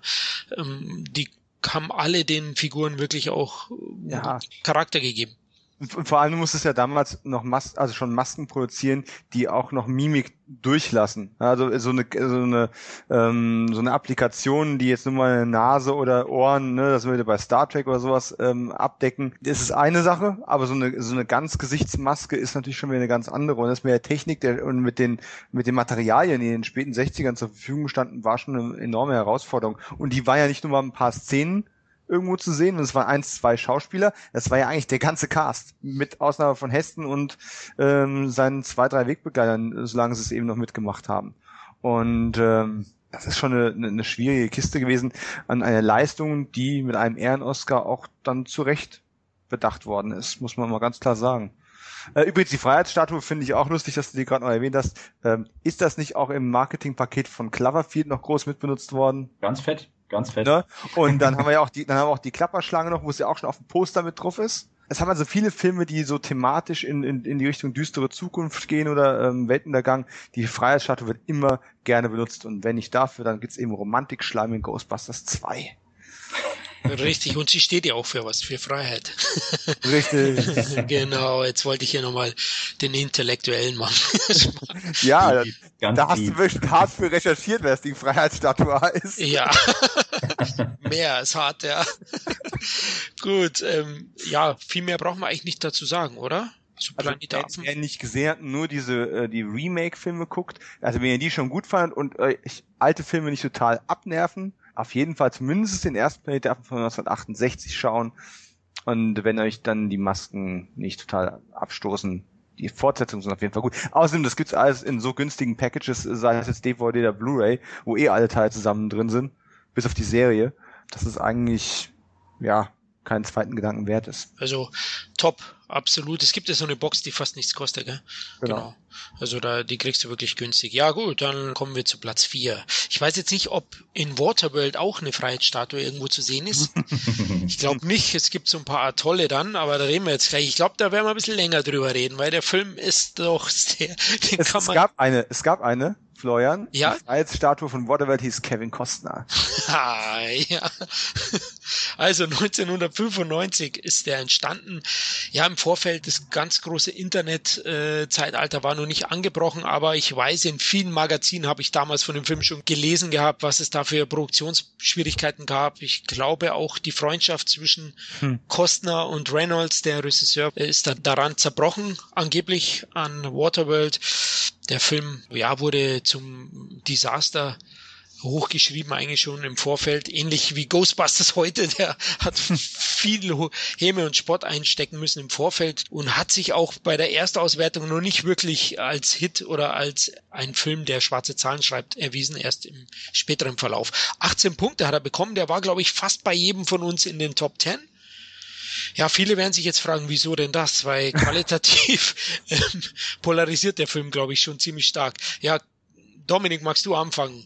Ich liebe Waterworld. ähm, an Waterworld gibt es abgesehen von ein paar Logikproblemen eigentlich nichts auszusetzen. Wenn man einen Endzeitfilm gucken möchte, der mal ein komplett anderes Setting hat, also der sich nicht an eingestürzten und verfallenen Gebäuden ergötzt, der Spaß, Unterhaltung, Abenteuerfilm, ähm, originell oder wirklich mit viel Handwerk auch gebaute Kulissen hat und eine starke Performance und vor allem ähm, James Newton Howard war, glaube ich, der Komponist. Dieser Soundtrack von dem Film ist großartig und über jeden Zweifel erhaben. In dem Film stimmt eigentlich fast alles. So, und jeder kann jetzt noch kommen und kann auf Logikprobleme, ne, Spritmangel, ähm, wenn eine Welt nur von aus Wasser besteht und Land quasi nicht mehr vorhanden ist, also trockenes Land, äh, wo kommt das ganze Benzin her, wo kommt alles Mögliche noch her? Ja, gut, da können wir gerne drüber diskutieren. Der hat ein paar Problemchen, was Plotholes anbelangt, gar keine Frage. Aber ansonsten ist es ein mustergültiger, waschechter Abenteuer-Unterhaltungsfilm für alle demografischen Schichten, für, für jeden Anspruch. Ähm, es sind genug Ansätze da, über die man nachdenken kann. Es sind genug originelle Ideen dabei, wo man sagt, oh, so ist das Leben in der Postapokalypse, wenn alles nur noch aus Wasser besteht.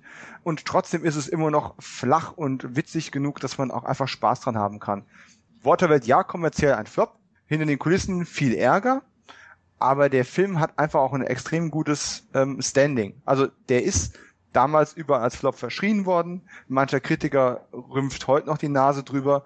Aber ich kenne eigentlich persönlich niemanden oder fast niemanden, der sagt, da, das ist aber ein grottenschlechter Film, den kann man sich nicht angucken, das ist ein ganz schlimmer. Nee, und der wird auch regelmäßig wiederholt, der wird immer wieder geguckt, kriegt immer wieder vernünftige Quoten. Also Waterworld Habt eine gute Zeit in der Postapokalypse und schaut euch Waterworld mal wieder an.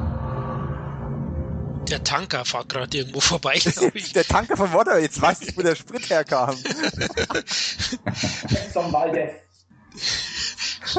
ja, Micha, wie fandest du? Ja, ähm, sehe ich ähnlich. Der Film hat für mich so ein bisschen den Armageddon-Effekt. Äh, Plotholes ohne Ende, aber so so ideenreich, so witzig gespielt, so sympathisch, dass man den einfach liebt, jetzt auch im Nachhinein. Also wie du, wie, wie Dominik gerade sagt, der läuft ja immer noch äh, im, im TV rauf und runter und auch völlig mit Recht. Äh, da wurden Jahre danach tausend Filme gedreht, die schlechter waren. Ähm, ich finde einfach, die ganze Welt an sich ist mal was anderes, hat natürlich ähm, mal eine neue Weltuntergangsangst der Menschen so hervorgekitzelt, hat sich vielleicht selber, ich glaube, war damals der teuerste ich glaube, das teuerste Budget für damals, äh, was da ausgegeben wurde, hat, hat sich da natürlich selber so ein bisschen ein Bein gestellt, ne? weil hätte man ein bisschen Budget weniger rausgehauen, wäre es vielleicht überraschender gewesen, weil ich glaube, gerade in den 90ern, wer da so viel Geld rausgehauen hat, da wurde einfach erwartet, dass auch der beste Film aller Zeiten rausgehauen wurde. Mhm. Ja, hatte man, glaube ich, mit so einem Endzeit-Thema niemals geschafft. Nichtsdestotrotz äh, ist einfach super Schauspieler. Äh, ich mag Kevin Costner total. Ich mag Dennis Hoppers Rolle. Total. Ich ähm, äh, finde ja geil, alle, ich glaube, alle, alle drei großen ähm, wurden da damals ja von der Goldenen Himbeere vernichtet. Ich liebe aber den Auftritt von Dennis Hopper da. Also das ist halt für mich Overacting, mit dem ich mich absolut anfreunden kann. Äh, genau wie Kevin Costner als coole äh, Fischmensch-Socke da durch die Gegend hüpft. ich weiß nicht, das ist so abgedreht, dass es schon wieder gut ist. Ähm, ja. Und ja, ich finde auch, ähm, auch wenn ich da sonst gar nicht so drauf geachtet habe damals, ich fand auch die Kameraarbeit eigentlich gar nicht so scheiße. Ähm, war immer an den richtigen Ecken. Und ähm, der Mann, der damals da für die, für die Kamera verantwortlich war, der hat sich auch bis heute durchgezogen. Vielleicht nicht mehr in den größten Filmen, aber ähm, keine Ahnung, ich fand einfach von der gesamten Machart hat mich Waterworld gefasst. Er war unglaublich spannend, finde ich. Heute würde der, ja, diesen, diesen, dieser Charme, wie gesagt, heutzutage vermisse ich den in, in vielen Filmen. Ähm, keine Ahnung, ob der heute noch so funktionieren würde. Aber damals, also er gehört definitiv äh, in ein großes äh, Paket meiner Jugendfilme äh, aus den 90ern, die ich auch niemals kritisieren würde. Ich würde mir wünschen, dass nochmal sowas heutzutage gedreht werden würde. Ja, das Budget ist halt deutlich zu hoch eigentlich für damals, wie du gesagt hast, 175 Millionen Dollar, das ist schon Wahnsinn. Mhm. Also für ja. die 90er Jahre, da hat man sich wohl zu sehr auf Kosten als Zugkraft. Er war die Nummer eins zu dem Zeitpunkt. Nee, nee oder? Ähm, das, nee, das war so nicht geplant gewesen. Die Produktionskosten sind einfach immer wieder überschritten worden, weil man vollkommen unterschätzt hat, wie ähm, aufwendig es ist, permanent in Real Life auf dem Wasser zu drehen und nicht in einem Studio in einem Wassertank oder mit äh, Computereffekten, sondern dass sie wirklich aufs Meer rausgefahren sind, auf diese Atolle draußen gebaut haben und dahin gefahren sind und du musstest ja permanent Equipment und Cast und Crew hin und her schiffen. Äh, das war, hat so viel Zeit gefressen, die mussten Drehtage hinten dranhängen, die mussten äh, äh, noch mehr in Equipment investieren, weil da irgendwas kaputt gegangen ist. Und das hat dann dazu geführt, dass diese Kosten einfach komplett explodiert sind. Aber ich denke trotzdem, dass das Budget relativ hoch angesetzt das war. Das war hoch, das ja, ja, klar. Das ist nur, ich, ich habe leider die genauen Zahlen nicht mehr im Kopf, aber ich, ich meine, es ist tatsächlich um grob das Doppelte überschritten worden. Also okay. es war eine es war eine völlige Katastrophe, dass das so hochgegangen ist. Ja, aber Kostner war zu der er hatte einen Flop davor, ich glaube White Earp war 94, mhm. war so der erste Flop, davor war er die Nummer eins. Ich denke in den 90ern oder Kevin war Kevin Costner, dein Namensvetter, die Nummer eins. Ja, ein Hit nach dem anderen gelandet, ne? Also mit Bodyguard und so weiter und so fort. Und ich mag ihn auch heute immer noch sehr. Also es ist ein, einfach ein sehr charismatischer ja. Schauspieler. Ne? Aber Dominik hat recht, äh, der, der, das Budget lag bei unter, eigentlich bei 100 Millionen. Knapp, noch nicht mal. Und da ist einfach auch so viel kaputt gegangen. Und Filme, die im Wasser spielen, hm. haben immer Probleme. Man erinnert sich an, an, das Boot. Wie viel ist da kaputt gegangen? Da wurde das Budget auch überschritten. Das hat fast den Film gekostet. Fast hätten sie den Film damals nicht gedreht, ne? das Boot. Hm. Und die hatten das äh, ähnliche Probleme. Hat natürlich nicht in der Größenordnung, aber da ging es auch schon um Millionen. Ne? Und da hast du immer Probleme. Also ähm, Kulissen auf dem Wasser ist immer sehr problembehaftet. Willst du was Witziges zum Thema Wasser hören? Ich habe gerade neulich mitbekommen, die haben einen Aquaman äh, Animationsfilm produzieren mhm. wollen, haben ein Drehbuch in Auftrag gegeben und ähm, Adam Green, der die Hatchet-Filme äh, gemacht hat, also eigentlich eher für Horror bekannt ist, hat dann das Drehbuch, den Drehbuchzuschlag für Aquaman den Animationsfilm bekommen. Hat ein Drehbuch vorgelegt, die haben gesagt, hey, ist tolles Drehbuch, aber nimm doch bitte alle Szenen mit Wasser raus. Das ist zu teuer zum mhm. Animieren. Also, ihr wisst schon, dass das Ding Aquaman heißt. Ja, aber dann, dann soll er einfach erzählen, er kommt aus dem Meer. Das müssen wir nie sehen. Übrigens, der Film ist halt nie produziert worden, ne?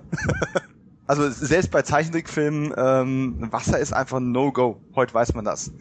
Adam Green, cooler Typ. Ich kann jedem, der Handkamerafilme hasst, nur empfehlen, guckt euch mal How to Catch a Monster an.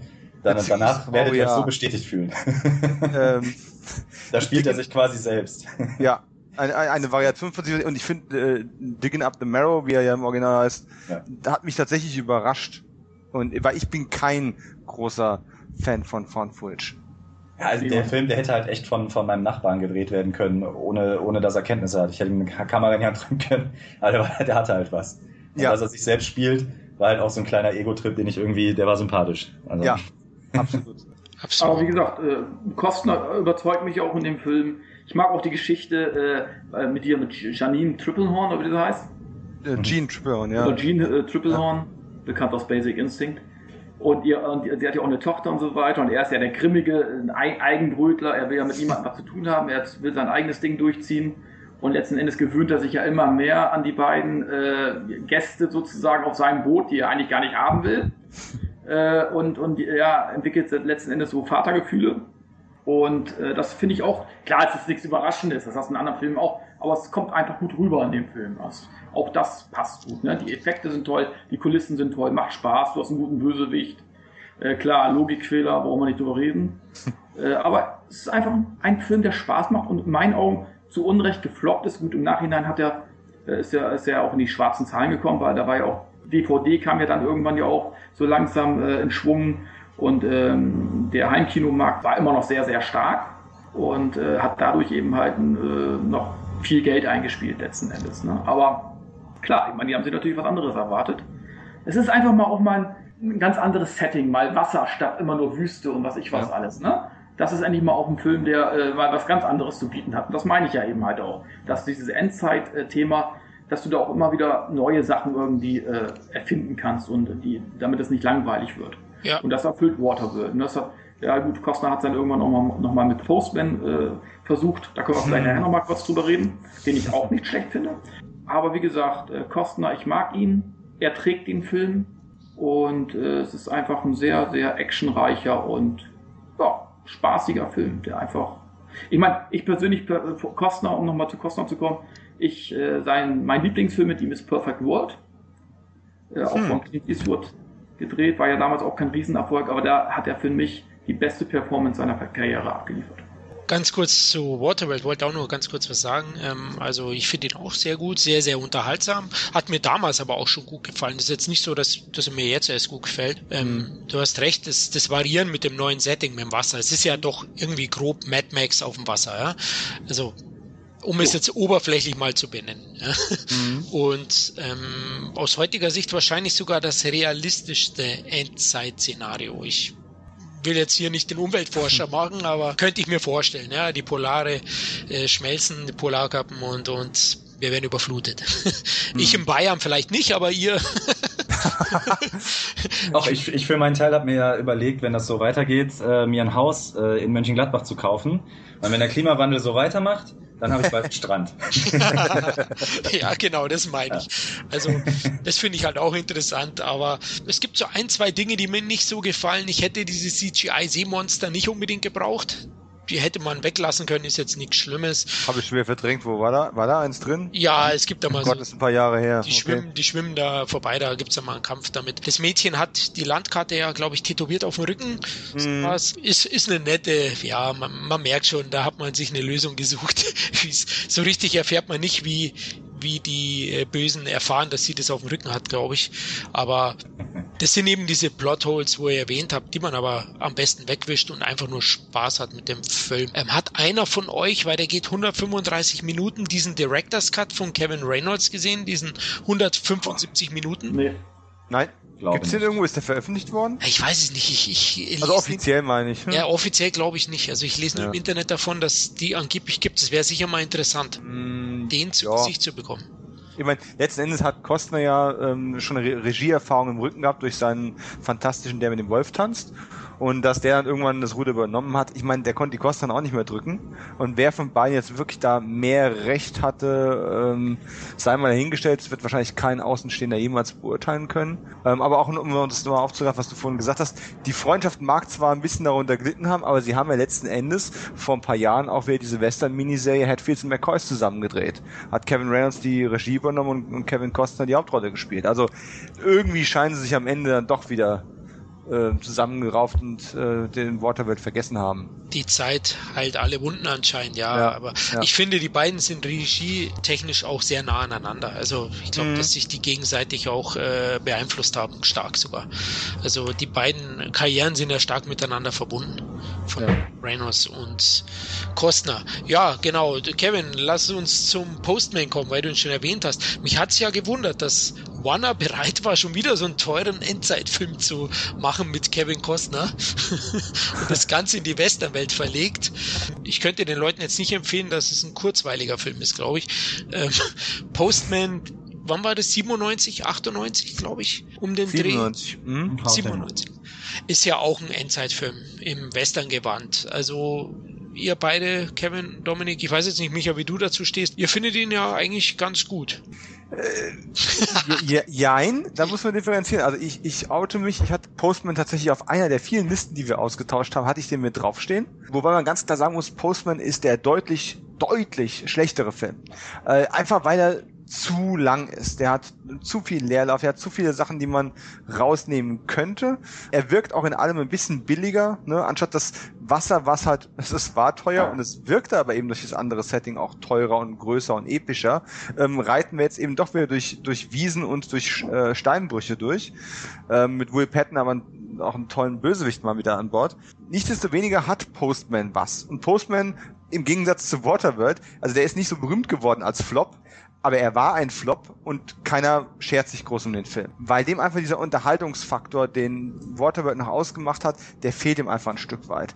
Nichtsdestoweniger, wenn man mal ähm, eine etwas mit, mit Kitsch angeheizte Postapokalypse mit Kevin Costner sehen möchte, ist Postman eigentlich genau das Richtige. Ich meine, es ist schon kitschig, ne? Ein, ein Mann, der auch wieder Mad Max-Prinzip eigentlich mit keinem was zu tun haben möchte und eher durch Zufall einen Beutel äh, mit, mit unzugestellten Briefen findet, um dann den, den Postdienst wieder aufleben zu lassen, nach einigem Widerstreben, und die Menschen damit Hoffnung zurückbringt. Das ist eigentlich total behämmert, aber es funktioniert trotzdem und ich habe mir den Film angeguckt und ich habe erwartet, dass er mir nicht gefällt und ich ihn eigentlich nur wegen Kostner und zur Vervollständigung gucke und es hat mir trotzdem gut gefallen. Er ist zu ernst, er ist zu lang, aber er macht doch Spaß, er ist filmisch auch toll gemacht. Also da kannst du an der Inszenierung und am Schauspiel nirgends meckern. Es ist halt alles nur eine Ecke kleiner, eine Ecke zu lang und eine Ecke zu ernst, um mit Waterworld mithalten zu können.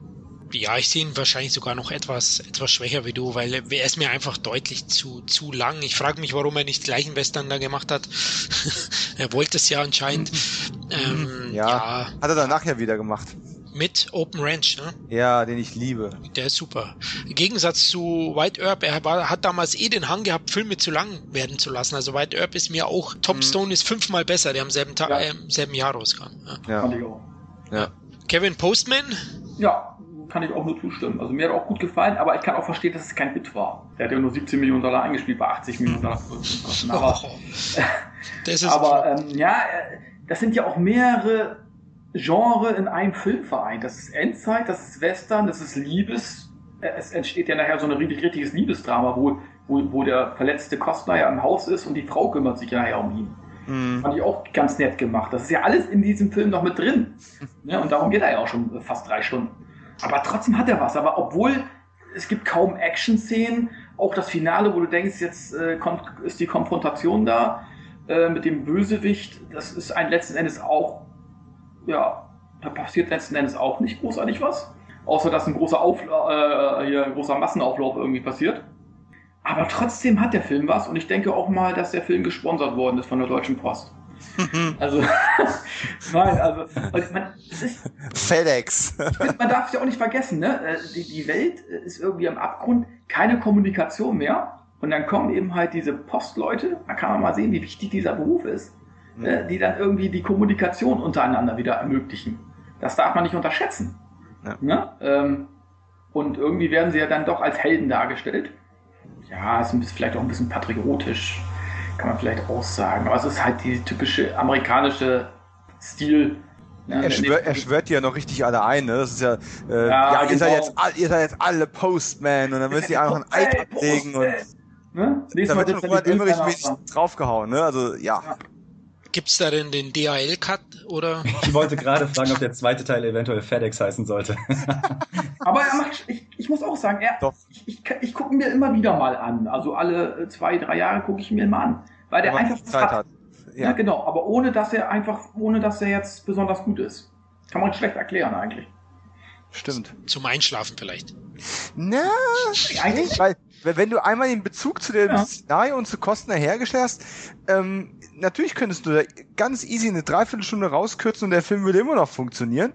Ähm, vor allem, weil er sich fünfmal umentscheidet, ob er jetzt äh, diese Rolle als potenzieller Erlöser nun einnehmen möchte oder ob er es doch wieder nicht möchte. Und aber es hat was. Bist du, lässt dich einmal drauf ein, bist du drin. Ich habe auch ein, neulich ein langes Interview mit dem ähm, mit dem Romanautor mir mal angeschaut. Äh, das Ganze basiert ja auf einem Roman. Und äh, der hat auch, wollte man halt auch so ein bisschen ja Negativaussagen aus ihm rauskitzeln, sagt immer, ne, wie, wie fandst du die Verfilmung von Postman denn, ne? Das war ja nicht so das Gelbe vom Ei. Dann sagt er aber auch, naja, Ähm, ich bin mit einigen Entscheidungen, die sie da getroffen haben, nicht einverstanden. Nichtsdestoweniger haben sie äh, ziemlich viel von der Essenz und von der von der Ideologie, die dahinter steht, die in dem Roman, in dem Erfolgsroman drin war, äh, doch irgendwo mit reingepackt. Und wenn man danach sucht und wenn man sich darauf einlässt, kann man sie auch finden. Und das hat eigentlich mich nochmal in dem bestätigt, was ich mir vor beim Gucken unterbewusst schon gedacht habe. Okay, ich habe ihn jetzt gar nicht auf DVD. Micha, hast du ihn? Was? Äh, ehrlich gesagt, ähm, ich weiß gar nicht, ob ich den überhaupt schon mal gesehen habe. Der ist völlig durchgegangen bei mir. Ich habe gerade mal so ein, so ein bisschen äh, recherchiert. Ich finde ganz interessant, die Musik, die macht ja der, äh, der James Newton Howard. Mhm. Äh, und irgendwie kam der Name mir bekannt vor. Ich glaube, der Mann hat wirklich fast ausschließlich Musik für Flops gemacht. Fantastisch. Aber bis heute, also offensichtlich. Aber tolle Musik. Nee, tolle Musik, keine Frage, ne? Aber immer für Filme, die gefloppt sind. Also ich, ich klicke mich hier gerade so ein bisschen, bisschen durch. Science, äh, Dreamcatcher, Village, äh, Waterworld, I Am Legend, Happening, Green Hornet, Green Lantern, After Earth. Ah, geil, der hat also echt richtig daneben gehauen. Also klasse. Ich finde, das macht schon, macht ihn fast wieder sympathisch. Naja, egal. Aber ich kann mich an den Film wirklich, wenn ich ihn gesehen habe, ehrlich gesagt nicht erinnern. Ähm, muss ich mal nachholen brauchst drei Stunden Zeit, ein bisschen Sitzfleisch dafür und eine Affinität für Kostner. Und wenn wir jetzt was bewiesen haben, dann, dass der Cine Entertainment Talk äh, Podcast Kevin Costner liebt. Also da schließe ich mich daher, an. Ähm, ja, würde ich ihn schon mal gucken. Was, was Postman noch fehlt, wäre vielleicht so ein kleiner Gastauftritt von Kim Coates gewesen. Erinnert euch noch dran, wie der in Waterworld war, als er die Frau unbedingt kriegen wollte und, und irgendwie rausverhandeln wollte? Der Typ ist einfach immer super. Der ist richtig cool, ja. Und ich habe nie nach seinem Namen nachgeforscht, erst nach Sans eben. Ehrlich? ja, war mir dann bewusst, wie er heißt, ja. Ich habe immer wieder, das war wie bei, bei dem Bud Spencer Film immer der Typ, der eine auf die Glocke kriegt von den Stuntmans, war das auch für mich immer so eine Nebenfigur, aber die ich jetzt nie namentlich kannte, oder? Okay. Der hat bei mir tatsächlich in ähm, Waterworld angefangen, äh, da ist es mir so stark im Gedächtnis geblieben und dann habe ich als gewartet, wann sehe ich diesen Typen mal irgendwo wieder und ich bin mir gerade nicht sicher, ob ich erst Open Range gesehen habe oder ob ich zuerst ähm, Last Boy Scout gesehen habe, ne, wo Bruce Willis ihm noch sagt, wenn du mich noch einmal anfasst, bring ich dich um. Ne? Und er fasst ihn dann kurz noch, bringt Bruce Willis ihn um. Das sind einfach diese schönen kleinen Shane Black Gags. Das hat wunderbar funktioniert und Open Range, eigentlich abgesehen von den beiden wunderbaren Hauptdarstellern, ähm, hat er die beste Nebenrolle abbekommen. Also wirklich fantastisch. Ja, aber ein bisschen ist er immer beim Typecasting dabei, ne? Er spielt ja, eigentlich immer dieselbe Rolle. Also sehr ähnliche Rolle. Aber ist ein cooler Typ. Also wenn ich einen Film machen würde, dann würde ich auch für ihn eine Rolle schaffen. Also auf alle Fälle. Der bringt's. Ja. Gut, sind wir mit dem Postmann, dann gehen wir zum Omega-Mann über. Platz 3, der Omega-Mann von 1973 oder I'm Legend eigentlich im Original. Ne? Ich bin eine Legende. Der hat 19 Punkte bekommen. Ihr, ihr seht gerade die, die ganzen Platzverteilungen, da ging es um einen Punkt jeweils immer nur. Ähm, nur die ersten beiden Plätze sind meilenweit weg. Die waren bei jedem in den Top 3 sozusagen. ähm, aber die anderen, die haben sich hier knapp bekriegt um die Plätze. Ja, jetzt kommen wir schon wieder zu Charlton Heston. Hm. Denn er spielt auch hier mit. Ähm, der Film ist für mich einer der wegweisendsten im Endzeit-Genre, würde ich fast sagen. Ja? Also er ist ja auch sehr ikonisch. Man kennt wahrscheinlich Matthias und seine Gefolgsleute, die die Bösewichte hier spielen, die Mutanten, auch aus den Simpsons-Folgen. In Halloween-Folgen gibt's auch eine. Ähm, Ach, wirklich? Ja, ach so, weißt du nicht? Nein, ich bin nicht der große Simpsons-Gucker, aber interessant. Oh, oh, Simpsons ist einfach nur cool. Also, ja, die letzten Folgen vielleicht nicht mehr, aber ich schaue die immer noch unglaublich gerne. Also, Humor, einer der geilsten Figuren der Filmgeschichte. Ähm, genau. Und der Omega-Mann ist also in der Popkultur schon verankert mit dieser Gruppe. Der Film selber, ich glaube, jetzt haben wir einige. Ich glaube, Micha, du hast nicht mehr so im Kopf. Richtig, ja. Also ich wollte ihn eigentlich äh, gucken, bevor wir anfangen, damit ich sagen kann, ja, äh, damals, also da habe ich ja noch alles im Kopf. Also den habe ich ja tausendmal gesehen. ja, aber äh, leider nein. Da konnte ich nur noch Brötchen holen und dann ging's los. ja, Kevin, du, äh, Omega Man auch nicht mehr so. Äh, Bruchstückweise nur noch. Äh, ja, habe ich eher das Will Smith Remake. Ist es ein Reboot, Remake? Ähm, Remake. Remake, äh, mehr im Kopf. Aber ich fand ihn eben halt auch sehr düster und sehr realistisch auch vom Szenario her. Aber über den Film selber, da ist mir, der, der, das ist einfach zu lange her. Hm. Ja, selbst, selbst Omega Man ist ja eigentlich ein Remake, ne? Es gibt ja den Richtig. Last Man on Earth mit Vincent Price. Mhm. Der aber nicht so ikonisch ist aus meiner Sicht. Also ich bin eben im Omega-Mann aufgewachsen. Also den habe ich als Kind dann gesehen. Also so alt bin ich nicht, Leute, aber 73, aber, aber den habe ich eben als, als Kind gesehen und der hat mich schon stark beeindruckt. Überhaupt diese Dystopie-Science-Fiction-Filme der 70er gibt es ja einige. Also das ist jetzt ein Endzeit-Film, aber ähm, Soylent Green ist mal da hierbei genannt oder eben wie hieß denn der Logan's Run, glaube ich. Das sind Oh ja. so diese Filme, die mich stark beeindruckt haben und die bestimmt alle demnächst geremaked werden, da bin ich mir sicher. Sind auch schon lange irgendwie im Gespräch. Westworld ist einer von diesen und Omega Man. Und da streicht sich gerade einer Brot, glaube ich. Aber Knäckebrot. also Der zieht einem gerade die Haut ab. Hier ist die Endzeit. nee, Omega Man ist also wirklich gut. Ist schon ein Kind seiner Zeit. Also man merkt schon, zu der Zeit war die Energiekrise und, und die Umweltzerstörung ein großes Thema. Und ähm, der Film ist unglaublich bedrückend, wie Kevin gesagt hat. Also am Anfang ist ja er ist der letzte Mann auf Erden, denkst du, ja. Der Charlton Heston fährt dann durch Straßen, wo keine Menschenseele mehr ist. Das hat mich unglaublich fasziniert. Wie war es bei dir, Dominik? Was sind die großen Stärken von Omega Mann? Ja, genau das. Und du hast ja auch gerade den, den ähm, sozialen oder wirtschaftlichen Kontext schon gegeben. Äh, die Angst in den 70ern war ja einfach auch dann auch. Der Film ist ja noch älter. Also im Endeffekt, die Story ist ja noch älter. Der Price-Film ist, glaube ich, von 1964 oder sowas. Genau. Der basiert, wenn ich es richtig im Kopf habe, auch auf einem Buch.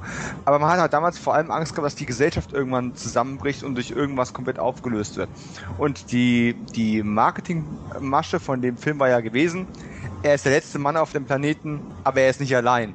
Und das ist eigentlich das Gruselige dabei. Wenn du der Letzte bist, aber nicht allein bist, was ist dann das andere? Und ähm, die Menschheit ist ja von einem, oh Gott, von irgendeinem Bakterium quasi ausgerottet worden. Charlton Heston ist noch übrig und verbringt halt den, den Tag, ja, wie man mit, mit allen möglichen Dingen, um sich die Zeit zu vertreiben. Ist immer noch ein bisschen wachsam, ähm, aber man weiß nicht mehr so ganz genau warum. Und das kennen die Leute halt wirklich, du hast es ja schon erwähnt, vor allem von dem Will Smith-Film, aber der hat es eben nicht erfunden, sondern ganz andere vor ihm. Was den Charlton Heston-Film besser macht als den Vincent Price-Film zum Beispiel, ist, dass der Price-Film einfach noch äh, der war zehn Jahre zu früh. Der kam einfach eine Spur zu, ich will sagen, einfach zu, auch zu billig noch rüber. Und äh, der Omega-Mann hatte schon einen gewissen Production Value mit dabei gehabt. Der hatte einen richtigen Star. Ich meine, Vincent Price war auch ein Star, aber vor allem ein Genre-Star. Charlton Heston war einfach übergreifend. Und ähm, in dem Augenblick, wo dann eben sich herausstellt, er ist eben nicht der Letzte, aber alles andere ist nur eine Bedrohung. Ähm, die ganze Gesellschaft wendet sich gegen das Individuum. Äh, da fängt dann der Überlebenskampf von, von Charlton einfach an. Und äh, ja, so wie dann eben in den 90ern, da sind wir wieder bei Waterworld, äh, die Angst eher war, dass die Umwelt uns irgendwann mal killt, weil wir die Umwelt vorher gekillt haben, war es halt damals einfach noch die Angst vor dem, vor dem Umschwung der Gesellschaft. Und bin da ganz bei dir. Ich habe die Filme erst später nachgeholt. Ich habe die in meiner Jugend noch nicht gesehen. Ich habe die tatsächlich erst so in meinen, na gut, in meinen 20ern, das gilt ja auch noch als Jugend, aber ich habe die erst später gesehen, nicht, nicht in der Kindheit. Wir sind doch ewig jung, wir vier. Ja, ja, ja, sowieso. ähm, ich finde die auch nach wie vor alle ziemlich stark. Und da, da ja jetzt die gesellschaftlichen Ängste auch wieder da sind, äh, ist es nur konsequent, dass es alles Remakes erfährt. Ich sag mal gut, mit, mit I Am Legend von Will Smith ist ja noch eine relativ aktuelle Verfilmung äh, im Umlauf. Es gab Und- noch eine weitere. Kennst du I'm Omega? Ja, mit, äh, mit Magda Kaskos. Ja, genau. Richtig billiges Filmchen. Äh, ich weiß gar nicht, ob der offiziell auch als Neuverfilmung gilt, weil die Story ja auch doch sehr verfremdet wurde. Ja, stimmt. Ähm, aber grob hält sie sich dran. Ja. Ja, ja. Aber was halt diesen Film, die Frage, die sich jetzt allen stellt, die nur den Will Smith-Film kennen, was halt auch diesen Film deutlich von dem anderen abhebt, ist, dass man da eben nicht mit irgendwelchen CGI-Vampir-Mutanten-Dingern am Ende konfrontiert wird. Die Bedrohung kommt zu einem anderen Zeitpunkt und auf eine ganz andere, wesentlich, oh Gott, soll ich jetzt wirklich realistischere Form sagen? Aber es, ja, es ist realistischer. Einfach. Kannst du schon sagen. Ja, es ist realistischer und dadurch einfach auch bedrohlicher. Genau. ja. Und es ist ja, die sind, das sind ja fast schon äh, religiöse Fanatiker. Ja, so werden sie ja. Ja. dargestellt. Diese weißäugigen Mutanten um Matthias. Ähm, die, die haben eigentlich einfach einen viel, viel größeren Bedrohungsfaktor, finde ich, wie diese, diese CGI-oberflächlichen Vampire. oder was auch immer es waren, Vampire waren es, ne, bei I'm Legend. Mhm. Und da baut der Film dermaßen ab, nachdem ich die gesehen habe, also I'm Legend in der zweiten Hälfte. Das war ganz schlimm. Ja, ganz schlimm. Ja. Das ist bei Omega nicht. Ja. Ja. Äh, Auch, Will- auch Will Smith hat einen guten Job dabei gemacht, durch eine entvölkerte Welt zu spazieren. Und ein Hund hat man auch noch dabei, das funktioniert auch immer. alles schön. Aber hier ist es einfach alles ein bisschen konsequenter, ein bisschen mehr, weiß ich nicht, greifbarer. Und ich meine, letztendlich geht ja dann auch irgendwann noch um eine potenzielle Heilung von diesem, von dieser äh, geistigen Mutation. Aber die Frage, die sich dabei halt auch immer wieder stellt, ist, inwieweit ist das Überleben eigentlich tatsächlich noch irgendetwas wert? wenn das die Welt ist, in der wir eben leben. Und das ist eine Frage, die ja viele solche Filme ähm, dann auch durchzieht, wenn es jetzt eben nicht gerade so ein Abenteuerspaß wie Waterworld ist. Hier wird die Frage definitiv auch aufgeworfen und äh, ja, also die DVD ne, hat, sieht relativ gut aus im Bild. Ich kann das nur empfehlen, die ist für kleines Geld überall zu haben. Wer den Will Smith-Film schon kennt, meiner Meinung nach sollte sich den auf jeden Fall mal zum Vergleich daneben stellen. Und wer den Will Smith-Film nicht kennt, ihr habt die Chance, das Original zuerst zu sehen. Also ich sage das Original, auch wenn es den Price-Film vorher schon gab.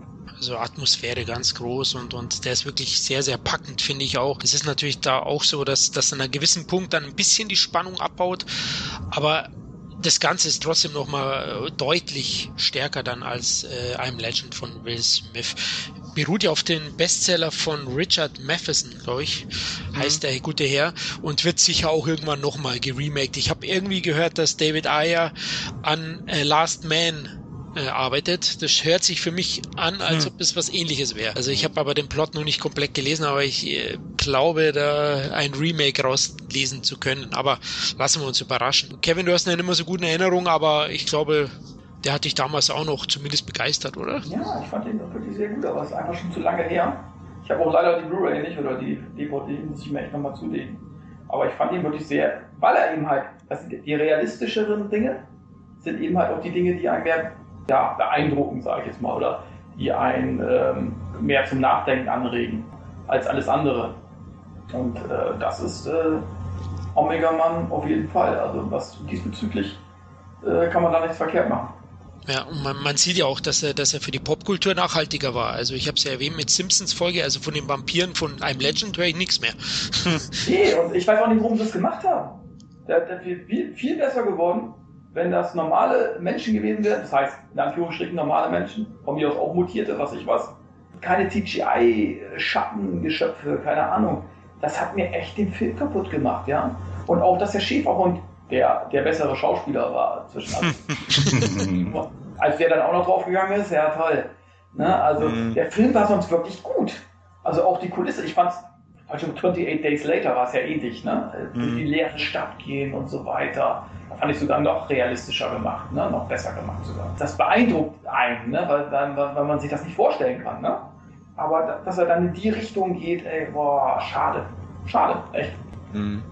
Aber wir können ihn auf jeden Fall äh, empfehlen. Also er ist, glaube ich, vor allem Also dank Den Dominic Omega Mann, nicht, nicht den Will Smith Film.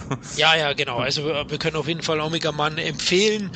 Ähm, und dank Dominik und mir ist er, glaube ich, hauptsächlich drin. Bei uns beiden war er ziemlich weit oben. Ich glaube aber, der eine oder andere hat den auch auf dem Zettel. Ich bin mir jetzt gar nicht mal sicher. Genau, Ja. mit 19 Punkten. Ich werde mir heute Abend, glaube ich, äh, einen Schalten Hiestenabend äh, geben und dann einfach mal Planet der Affen und Omega Mann. Als Double Feature. Ja, genau. Sehr und, und der geil. Hess, Hiesten Feature. Charlton Heston hat ja noch ein, äh, finde ich, auch noch so ein, so ein, so ein Endzeit. Ja, Endzeit kann man es ja nicht nennen. Äh, War das 2023? Wie hieß das Ding? Du Ja, ja, meinst Sol- jetzt- Solon Green, den Ja, genau. erlebt hatte, ja. Das war ja auch nochmal so, ein- so ein finsteres, äh, äh, realistisches Szenario. Mhm. Auch, auch ein, also was, was der Heston gemacht hat, alter Schwede. Der hat echt Ja. viele prägende Filme gemacht. Ja, der hat keinen Konkurrent gehabt. Der hat immer die Drehbücher zuerst bekommen, glaube ich, zu der Zeit. Also Erdbeben, ja, und das war ja auch alles aus der Zeit. Geiler Film. Ja. Ja. Genau. Der war schon groß, aber Vorsicht. Also, Micha, wenn du beide im Double Feature schaust, nicht, dass du bei der NRA eintrittst danach. Oh, da, da muss noch einiges passieren, glaube ich. Ja, wer weiß, du, Endzeit, da braucht man eine Waffe. Ne? Also, kann schon sein. Ah, Okay, lassen wir es Waffe könnte ja auch intelligent sein. Also. Das stimmt, ja, das stimmt. Ja, ich bin ja immer dafür, in der Endzeit eine Waffe zu nehmen, die nicht äh, Gefahr läuft, dass die Munition irgendwann ausgeht.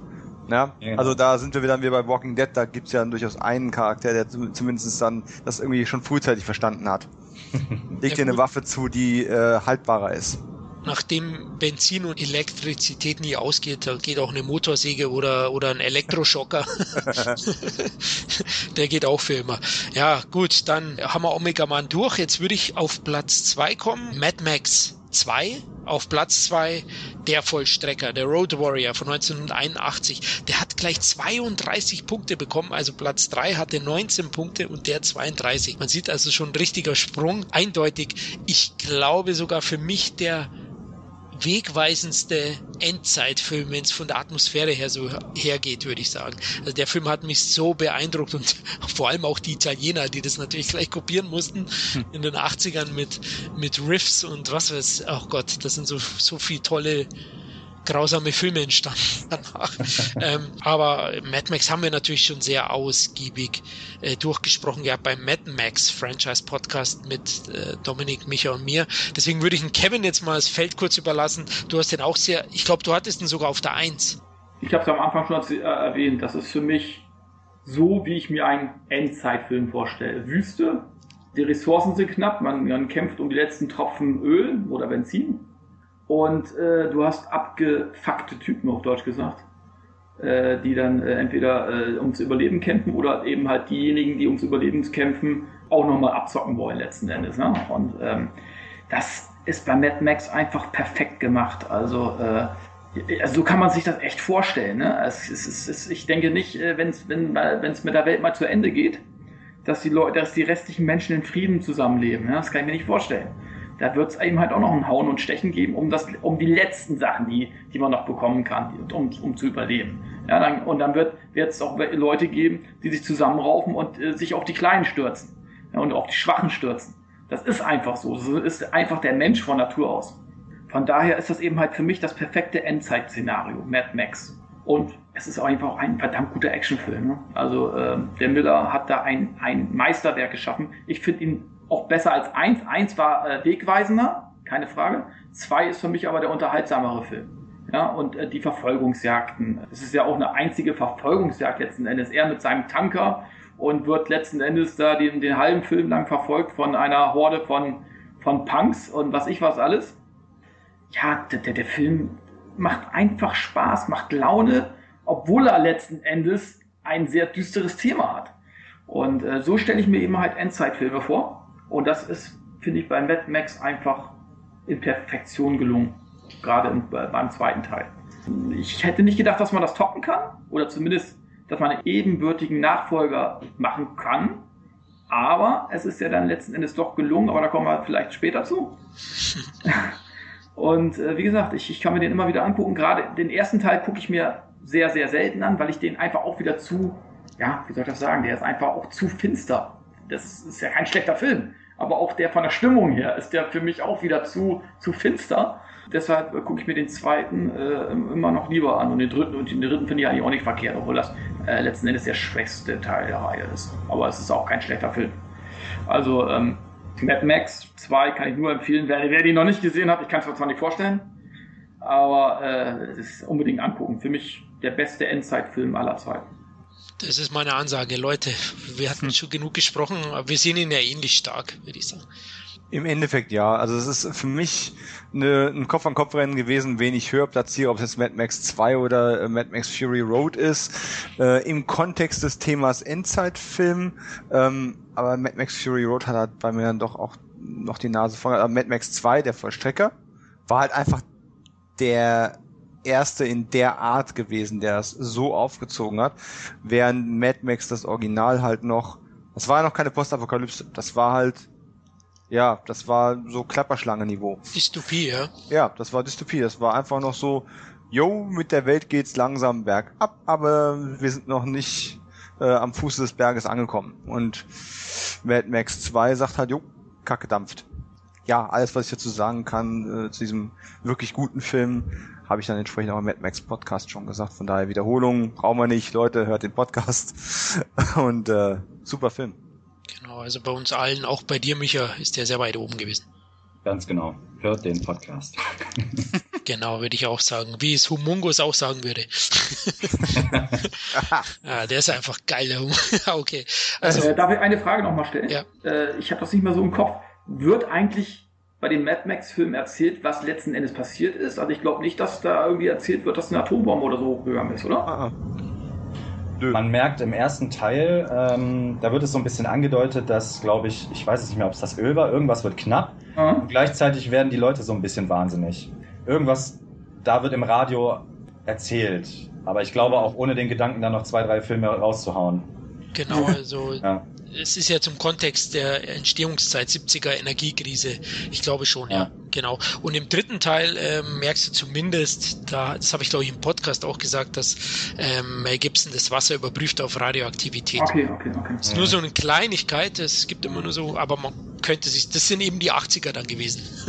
Aber, aber auch da gehe ich davon aus, dass es dann im Zweifelsfall aus der Energiekrise entstandener atomarer Konflikt Ja, gewesen ist, weil einfach auch dann sind wir wieder bei dem gesellschaftlichen Kontext, damals einfach diese, die, nicht nur die Energiekrise, sondern auch diese, diese Angst vor dem Nachbarn, der politisch nicht einschätzbar immer gewesen ist. Da haben viele Faktoren reingespielt und im Endeffekt hat sich die Gesellschaft oder die Menschheit im Grunde selber zugrunde gerichtet. Das war an der Stelle noch nicht die, Un die Umwelt gewesen und auch keine Außerirdischen oder sonst irgendwas. Das waren schon wir selbst aus Dummheit heraus. Ja, man sieht ja auch bei, äh, ich glaube gerade bei Fury Road, bei den alten, habe ich es jetzt nicht so in Erinnerung, man sieht auch einfach zu viel verkrüppelte und äh, missgeboren, missgebildete Menschen, als dass es jetzt nur Benzinknappheit gewesen sein könnte. Ja. Denke ich. ja, Mal abgesehen, mal abgesehen davon, dass das Autofahren immer noch ein großes Ding ist in der Energiekrise, ne? Also es wird ja immer noch gefahren, was das Zeug hält. Aber gut, man hat halt keinen Bock, seine Hobbys aufzugeben, ne? Ja, genau. genau. Wir kriegen sonst nichts mehr gebacken, aber das Autofahren kriegen wir noch hin. Ja, genau. In Deutschland würde auch immer noch Fußball gespielt werden, dann glaube ich. Das Sommermärchen, ja, genau. ja, genau. Und wenn die Polkappen schmelzen, dann spielen wir Wasserball. Ja, ja, genau, richtig. Hauptsache Tor. Okay, dann lass uns zu Platz 1 kommen, da bleiben wir gleich in, im, im selben Universum. Mad Max Fury Road ist eine, natürlich wollte ich jetzt fast sagen, ist ein bisschen, hört sich blöd an, aber es war so, 44 Punkte.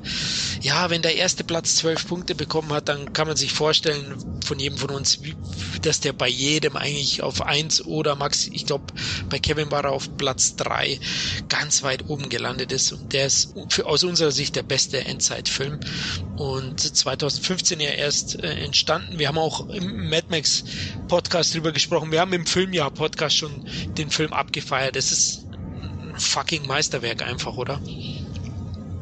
Wer mag was sagen? Keiner? Keiner traut sich. So, ja, seid anderer Meinung. Also, ähm, nein, aber auch da würde ich sagen, wir wiederholen uns, aber Kevin sollte den Vorteil gleich haben an der Stelle, weil er damals nicht dabei war. genau. Ja, ich, ich fand den Film. Äh, ich habe den jetzt das, das dritte Mal nochmal gesehen und äh, je öfter ich mir den angucke, desto besser wird er ja. Bei mir zumindest. Obwohl es ja schwierig ist, Hm. dass er besser werden kann, weil er ist ja in sich ja schon gut. Ich finde es gut äh, von Anfang an, dass, dass George Miller den gemacht hat. Ich glaube, wenn ihn jemand anders gemacht hätte, wäre er nicht so gut geworden. Weil äh, ich finde, wenn einer eine Fortsetzung machen sollte oder, oder eine späte Fortsetzung, dann finde ich es immer am besten, wenn es der Originalregisseur ist. Vom Qualität her äh, die beste Erfolgsaussicht. Bin ich der Meinung. Außer bei George Lucas. Ja, gut, okay, das war mal. Und ich hätte echt nicht gedacht, dass er so nahe, aus meiner Sicht so nahe an den wirklich sehr, sehr guten zweiten Teil herankommen kann. Weil die Action ist grandios, eine einzige Hetzjagd und der Film geht ja trotzdem, glaube ich, zwei Stunden. Die merkst du gar nicht. Und ich finde eben halt auch gut, du hast viele Oldschool-Elemente drin, auch die Verfolgungsjagden, was ja heute in vielen Filmen ist ja eigentlich, sind ja selbst die Autoverfolgungsjagden mittlerweile aus dem Computer. Ist da größtenteils nicht der Fall. Es ist immer noch handgemacht. Und die digitalen Effekte, die eben halt hinzukommen, sind gut hineingemixt, finde ich. Das ist jetzt nicht so, dass sie störend auffallen oder als Fremdkörper wirken, wie es bei vielen anderen äh, Filmen irgendwie der Fall ist. Also Oldschool-Elemente mit den neuen Sachen harmonieren sehr gut miteinander. Und es wurde dann auch nur darauf zurückgegriffen, wenn es irgendwie nicht anders möglich ist. Also es hat mir, ich hab mir, hat mir sehr gefallen. Einzige Nachteil, was mir nicht so gefällt, ist, dass, dass der Hardy schon wieder eine Maske trägt. Wieder einen halben Film lang.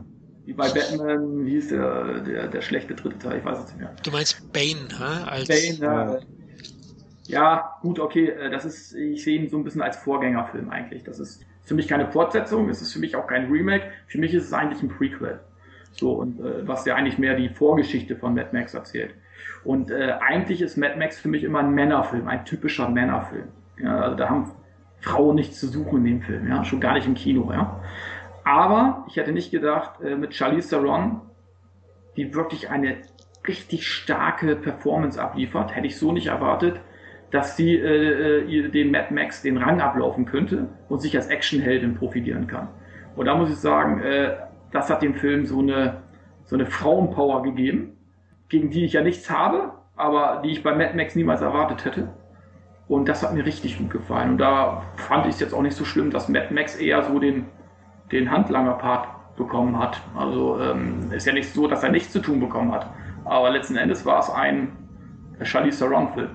So, wie hieß die nochmal? Ähm, Furiosa. Ja.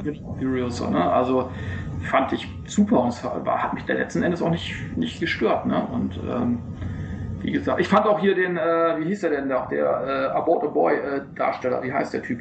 Nicholas Holt. Genau.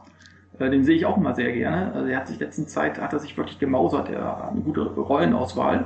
Hat auch sehr gut gespielt in, in seiner Rolle. Also ähm, die Nebenfiguren. Auch wenn sie eben halt nicht so viel Platz bekommen haben, haben mir gut gefallen. Also ich meine, letzten Endes Hauptaugenmerk ist, ist die Action, die geilen Effekte, die, die Masken, wieder sehr, sehr geil. Dann diese, diese Ausgeflipptheit, ja, die, die greifen an und haben ihre eigene Marschmusik noch, indem sie dann den Typen da mit der, seiner E-Gitarre da äh, umher, umherfahren, mit den Flammen und was ich was. Also auf solche verrückten Ideen muss man erstmal kommen. Ne? Und äh, total ausgeflippt, ohne dass es irgendwie trashig wirkt. Also es ist einfach ein hochglanzpolierter Endzeit-Action-Film und ein mehr als würdiger Nachfolger äh, der alten Mad Max-Filme. Ja, für mich ist das auch so ein ganz untypischer Blockbuster eigentlich. Auf der einen Seite ist es ein Blockbuster, aber auf der anderen Seite auch irgendwie total ungewöhnlich. Deswegen, wir hatten es ja schon mal diskutiert auch. Ich habe den so vielen Leuten empfohlen in meinem Umkreis, Otto Normalkinogänger und die Masse hat mir gesagt, wo hast du mich da reingeschickt? Die mhm. fanden den Film nicht gut. Ja, und ich feiere den immer noch so ab. Für mich ist es ja doch schon eher eine Fortsetzung. Also äh, wenn man so dazwischen hört, ja, er ist ja Mischung aus Remake vom zweiten Teil und irgendwie einer Fortsetzung, weil er ist ja auch gepeinigt ähm, mit den ganzen Opfern. Man sieht es in so kurzen mhm. Schnippelchen, ähm, die er anscheinend im Stich gelassen hat oder die er nicht retten konnte. Ähm, deswegen ist er ja irgendwie auch traumatisiert und grunzt fast nur im ganzen Film. Ähm, aber der Film ist visuell ein Meisterwerk. Also ich schaue mir den immer wieder an. Da kannst du, ich glaube, Dominik, du hast gesagt, da kannst du jedes Bild als Leinwand an die Wand hängen. Mhm. Ja unfassbar. Der Film ist, wer den nicht gesehen hat, Leute, okay, wenn er, auch wenn er euch nicht gefällt, lasst euch einfach mal berauschen an den Bildern. Es ist nämlich so viel Detailreichtum in der Endzeitwelt, wirst du wahrscheinlich nie mehr bekommen. Aber es fehlt ihm doch so ein bisschen am Einspiel, ne? Ja, das Problem ist tatsächlich, glaube ich, was Florian eben mit, mit seinem Bekanntenkreis angesprochen hat und ohne jetzt diesem Bekanntenkreis auf die Füße treten zu wollen, also ist gar nicht bös gemeint, ich habe so ein bisschen den Eindruck, dass dieser Film tatsächlich einer ist, der vor allem in irgendeiner Art und Weise ähm, kreativitätaffine Menschen anspricht. Das heißt jetzt so ein Maler, Musiker, Filmemacher, das ist ein Publikum, das auf, auf diese äh, Bilderwelten und auf, auf die Kunstfertigkeit, die da auch dahinter steckt. Das ist eben nicht nur bombastische Action, die teuer ist und deswegen gut aussieht, sondern es ist auch sehr unglaublich viel Handwerk dahinter. Und äh, sei es nun im Schnitt, sei es in der Bildkomposition, und das ist was, was auf einem ganz unbewussten Level solche Menschen auch anspricht. Jemand, der einfach nur unterhalten werden möchte, mag wahrscheinlich tatsächlich Mad Max 3 Beyond Thunderdome ähm, jenseits der Donnerkuppel lieber. Das hatten wir ja bei der Umfrage auf der Facebook-Seite dann auch gemerkt, dass der äh, von der Masse doch wesentlich mehr Liebe abbekommt. Ja. Was wir nicht verstehen können, aber was da durchaus psychologisch äh, seine Daseinsberechtigung auch hat. Von daher warum ist er eigentlich nicht in China gestartet? Das ist für mich auch ein Rätsel. Wegen der Frauenrollen ist verboten, ja? genau wie Ghostbusters, ja. Startet auch nicht in China. So. Ja. Na, das tut natürlich weh. Ja, also das, oder es kann weh tun. Das kann ja auch nochmal viele Millionen sein, die da flöten gegangen sind. Ich finde es tatsächlich witzig, dass mir eben gerade erst aufgefallen ist, das ist schon der dritte Podcast, den wir aufgenommen haben, wo wir ähm, Fury Road abfeiern. Wir hatten ihn ja auch im Rahmen der Oscar-Podcasts äh, gehabt, im Jahresrückblick. Ja, und im Mad Max Podcast. Und jetzt sind wir wieder drauf und dran zu sagen, das ist einfach ein geiles Teil und ja, dabei bleibe ich auch, es ist ein geiles Teil. Äh, ich hatte auch befürchtet, wird mit mehrfacher Sichtung wird er irgendwann weiß ich nicht, läuft sich das ein bisschen tot, weil du die Bilder ja schon kommen siehst. Aber ich merke eben auch bei mir selbst, wie ich immer wieder einen anderen Ansatz finde, auf andere Dinge noch zu achten, auch auf ganz beiläufige Sachen oder eben dann tatsächlich auch wieder, wie die Aufnahme kompost, äh, kompostiert ist, genau, komponiert ist. Kompostiert wäre blöd. Ähm, es ist einfach ein hervorragender Film. Und den werde ich mir wahrscheinlich im Laufe der nächsten Jahre noch vier, fünf, sechs, sieben, acht Mal angucken, bis George Miller nochmal einen raushaut oder sie es mit irgendeinem Remake wieder versauen. Ja, also für mich auch, ich glaube, von den letzten fünf Jahren mein absoluter Lieblingsfilm, der am meisten schon im Player gelandet ist. Den habe ich, glaube ich, schon dreimal auf DVD auch gesehen. Micha, bei dir war es ja auch so. Ja, äh, kann mich äh, meinen Vorredner nur anschließen. Ist für mich ähm, auch jetzt äh, ganz persönlich und genreübergreifend einer der besten Filme, ich glaube sogar der letzten zehn Jahre, würde ich sogar sagen. Also der mhm. ist 100 Pro in meiner ewigen Top 5. Wenn wir jetzt mal aufs Endzeit-Thema zurückbrechen, macht er aber auch einfach verdammt viel richtig. Es ist halt nicht, es ist halt eben nicht nur diese, diese Actionfahrt, weil drück auf Pause und du siehst 100 Details und ähm, diese Wifis, die Warboys, der Gitarrenspieler, diese Geburtsmaschinen, da sind einfach wie, wie in so einem Computerspiel, wo du überall langlatschen kannst, du bleibst an jeder Ecke und es wird nur angerissen. Du kriegst keine Erklärung dafür, du bist halt genau wie Mad Max, wie quasi der titelgebende Held. Du bist halt da, wo du gerade bist, hast keine Ahnung, warum die Welt zugrunde gegangen ist, hast keine Ahnung, warum du gerade da bist, wo du bist und was da abgeht und du kriegst halt genauso viel mit wie er. Und so zieht sich das, äh, äh ist quasi übrigens Sicario-Prinzip, Film, den ich liebe, ähm, du kriegst nicht mehr mit als er.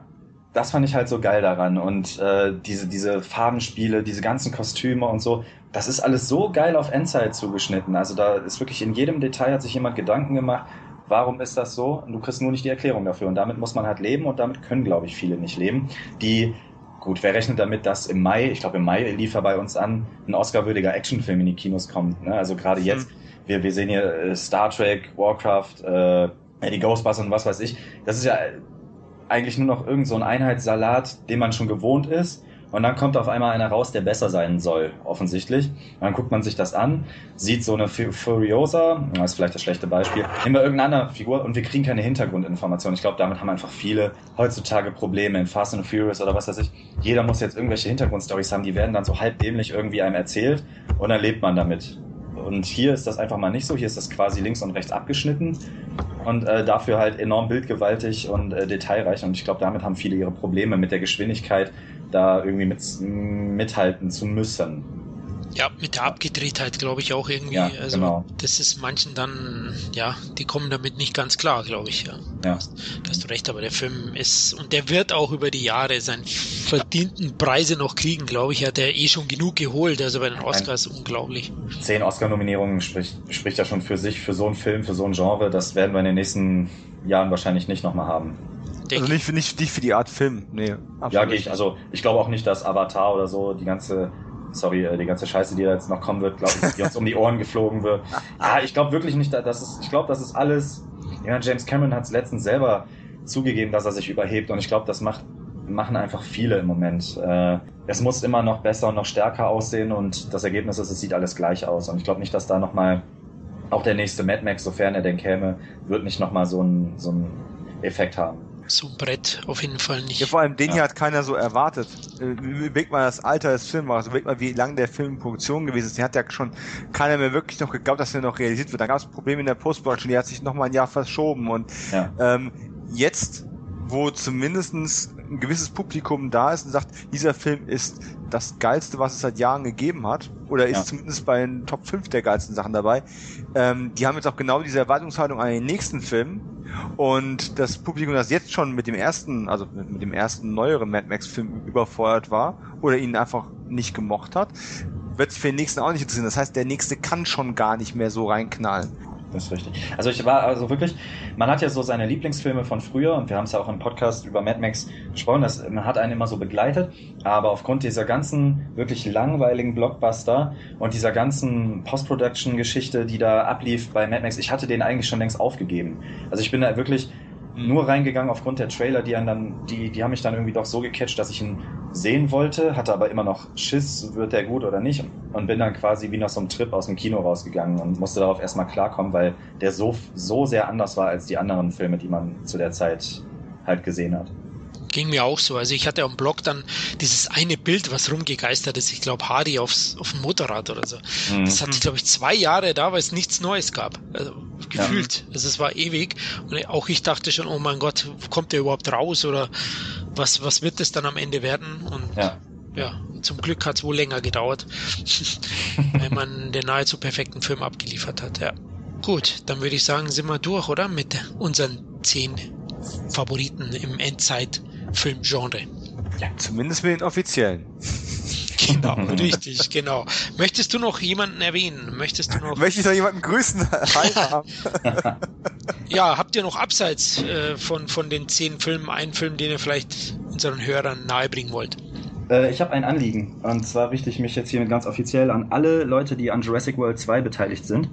Hm. Äh, macht da auf jeden Fall ein Endzeitfilm draus. Lasst so ein scheiß Raptorenvirus durch die Gegend brettern und die Dinosaurier die Erde beherrschen, aber wehe, ihr macht da Militärdinos draus äh, es ist von allen Blockbustern, die jemals jetzt erscheinen werden in den nächsten Jahren, ist das meine große Hoffnung, dass da irgendein mutiger äh, Typ vor, vor der Regie sitzt und vom Drehbuch und da was richtig Geiles draus macht.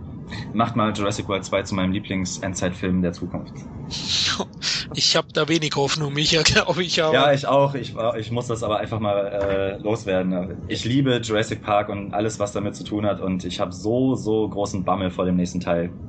Äh, Weil man, aber das ist halt auch ein Vorteil. Man weiß halt im Moment wirklich gar nicht, wie es weitergehen soll. Ne? Und da wurde ein bisschen was angeschnitten und es ist tatsächlich, ich hoffe mir, ich erhoffe mir wirklich so ein bisschen Parallele zu äh, hier Planet der Affen Revolution, weil das Ding ja nur auch Jurassic World heißt und eine World kann nicht ständig in einem Park oder im Militär sich abspielen. Da muss jetzt einfach mal mehr kommen.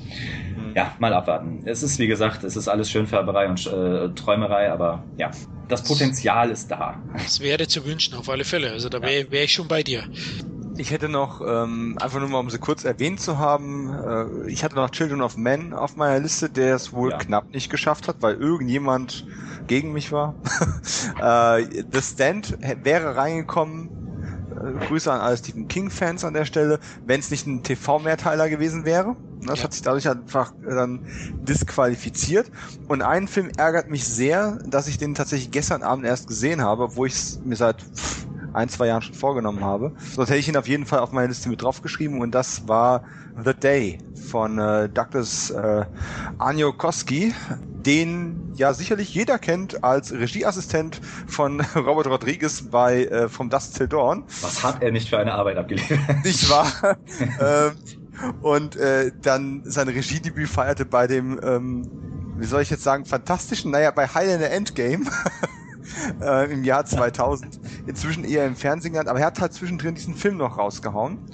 Und The Day, wenn ich es dann vielleicht ganz kurz noch ansprechen kann, äh, ist im Prinzip ein ganz klassisch äh, angehauchtes Szenario. Man hat äh, fünf Überlebende einer Apokalypse, die wird auch nicht näher definiert, aber die muss ungefähr vor zehn Jahren gewesen sein. Es ist alles öd, es ist alles abgestorben, einer aus der Gruppe ist schon krank und sie treffen auf ein vermeintlich sicheres Farmhaus, bei dem sie zumindest mal für die Nacht unterkommen wollen, weil es regnet auch permanent und der Kranke, der kann nicht mehr mithalten. So, der Film braucht bestimmt eine halbe, dreiviertel Stunde, bis überhaupt irgendetwas passiert. Bis dahin arbeitet er nur mit Spannungsaufbau und mit dem Etablieren von Figuren und dem Szenario. Du wirst über viele Sachen im Dunkeln gelassen, wird viel angedeutet, aber du weißt nichts genau. Die haben vor irgendwas Angst. Sie trauen auch einem Mitglied aus ihrer Gruppe nicht wirklich, weil die ähm, eben erst seit kürzerer Zeit mit dabei ist. Und dann kommt dieser, dieser definierende Moment, wo du dann zum ersten Mal einen anderen Menschen außerhalb dieser Gruppe siehst und die sofort in, in, in Panik geraten und den umbringen. Und äh, dann wird erst klar, okay, wir sind hier in einer Welt, wo die Menschheit offensichtlich äh, einen kompletten Nahrungsmangel hat. Es gibt keine Tiere mehr, die du einfach so fangen kannst. Äh, irgendeine Figur erwähnt beiläufig, dass man sich seit Jahren keine Vögel mehr hat, äh, zwitschern hören. Und äh, einige haben dann eben gesagt, okay, ähm, dann essen wir eben die Toten. Und wenn es nicht genug Tote gibt, um uns zu ernähren, dann ähm, hm, werden wir wohl für Nachschub an Toten sorgen müssen. Und das ist eine, und dann entspinnt sich natürlich so ein Alamo-Szenario. Man hat diese eine Location mit einer Minderzahl an Leuten, die äh, sich untereinander nicht ganz trauen können und von draußen kommt eine Übermacht und es ist relativ klar, die werden die Nacht nicht überleben. Dieser Film hat all das, was Endzeitfilme gut macht. Er hat auch all das, was Independent-Filme gut macht. Er hat ähm, ist fast schwarz-weiß, so farbreduziert ist er. Er lässt sich viel Zeit, er hat schöne Bilder dabei. Und dann geht's auch mal richtig knackig auf die zwölf, wenn dann ähm, die Action losgeht. Also wird mit leider etwas nicht so gut aussehendem CGI-Blut ähm, äh, auch nicht sparsam umgegangen. Äh, die hohen Freigaben sind da nicht umsonst. Ähm, es ist schön besetzt. Ne? Wir haben also Sean Ashmore mit dabei. Äh, wir haben äh, dann äh, Dominic Monaghan vom Herr der Ringe respektive Lost mit dabei. Und ähm, die mir relativ unbekannte Ashley Bell, die so ein bisschen die Wildcard in, dem, in der Gruppe ist, ähm, der man nicht so ganz trauen kann, die aber offensichtlich äh, eine ziemlich gute Tötungsmaschine ist. Und ähm, ja, es ist ein schmutziger kleiner Film, der nicht wirklich was Neues ist, aber der das, was man schon kennt, wirklich in einer, in einer sehr guten und auch äh, packenden Form rüberbringt und auch ein recht schönes Ende eigentlich hat. Also der, der macht sehr, sehr vieles richtig und ich finde es schade, dass der keinen größeren Verbreitungsgrad gefunden hat.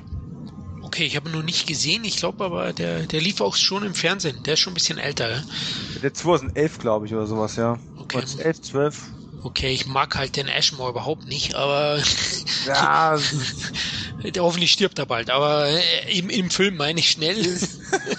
ähm, keine Spoiler, es ist ein schön, wirklich ein schön inszenierter Film und der ist auch sehr straight. Also wenn das Regiedebüt von, äh, von Douglas ein Problem hatte, nämlich High in der Endgame mit seinem Schnitt, ähm, dass der einfach keine glatte Linie gehabt hat. Man hat halt gemerkt, dass da irgendwie fünf, sechs, sieben verschiedene Ideen und Ideologien dahinter gesteckt haben und man sich nicht richtig entscheiden konnte und der fünfmal umgeschnitten wurde und umgeschrieben wurde. The Day ist einfach von vorne bis hinten stimmig eine Linie durchgezogen. Ja, das mag ich eigentlich, vor allem bei Genrefilmen. Ja. Ja. Kevin, kennst du den vielleicht sogar? Nee. Auch nicht. Ich kenne ihn, ich kann ihn empfehlen. Guter Film. Ah, du hast den auch gesehen. Ah, gut. Mhm, ja. Okay. Mhm. Ja, muss ich mal schauen, wenn er mal im Fernsehen läuft, denke ich. Oder ich habe ja Sky noch ein paar Wochen. Vielleicht läuft, da laufen ja manche Filme dann ähm, nochmal ungeschnitten vor allem. Dann muss ich mal schauen. Vielleicht kostet er auch nicht viel, oder? Wahrscheinlich kann ich finden. Äh, ich habe mir tatsächlich in so einem, in so einem Dreierpack äh, mit Postapokalypse-Filmen gekauft für ähm, 9 Euro die Blu-ray.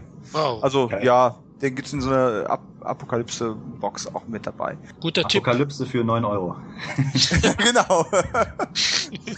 Das jüngste Gericht. Da Ja. war noch Mutant Chronicle mit Ron Perlman mit dabei und noch Oh. ein äh, Bounty Killer hieß der, glaube ich. Irgendwie über zwei Frauen in der Apokalypse oder so. Ja, habe ich aber nicht gesehen. Noch jemand einen Tipp? Also mir fällt jetzt gerade gar keiner ein. Ja, darf ich noch drei Titel nennen? Ja, klar, auch fünf. Aber ich nenne sie nur. Also einmal schönes äh, Ding aus den, aus den Anfang 90er, Mark 13. Ich weiß nicht, ob den jemand kennt, der hat so ein bisschen Kultstatus bei den Videotheken-Leuten. Äh, Äh, nicht, nee. das ist so eine Art, auch so Ma- Maschinen, so eine Art Terminator-Ding, aber auch Ja. in der Endzeit. Ich kenne ihn, Ja. der ist gut, ja. Der ist wirklich gut, der, hat- der hat was. Das ist ein, wirklich ein Videoknüller gewesen damals. Dann natürlich Cyborg bei Jean-Claude Van Damme von äh, geschätzten B-Regisseur Albert Pine. Puh. Endzeit, also auch sehr beliebten Endzeitfilm. Äh, hat auch wenn er natürlich viele Schwächen hat. Also ich will ihn jetzt auch nicht in den Himmel lo loben, aber er hat auch seine Vorteile, der Film. Und äh, äh, einen wollte ich noch nennen. Der ist mir jetzt aber gerade entfallen.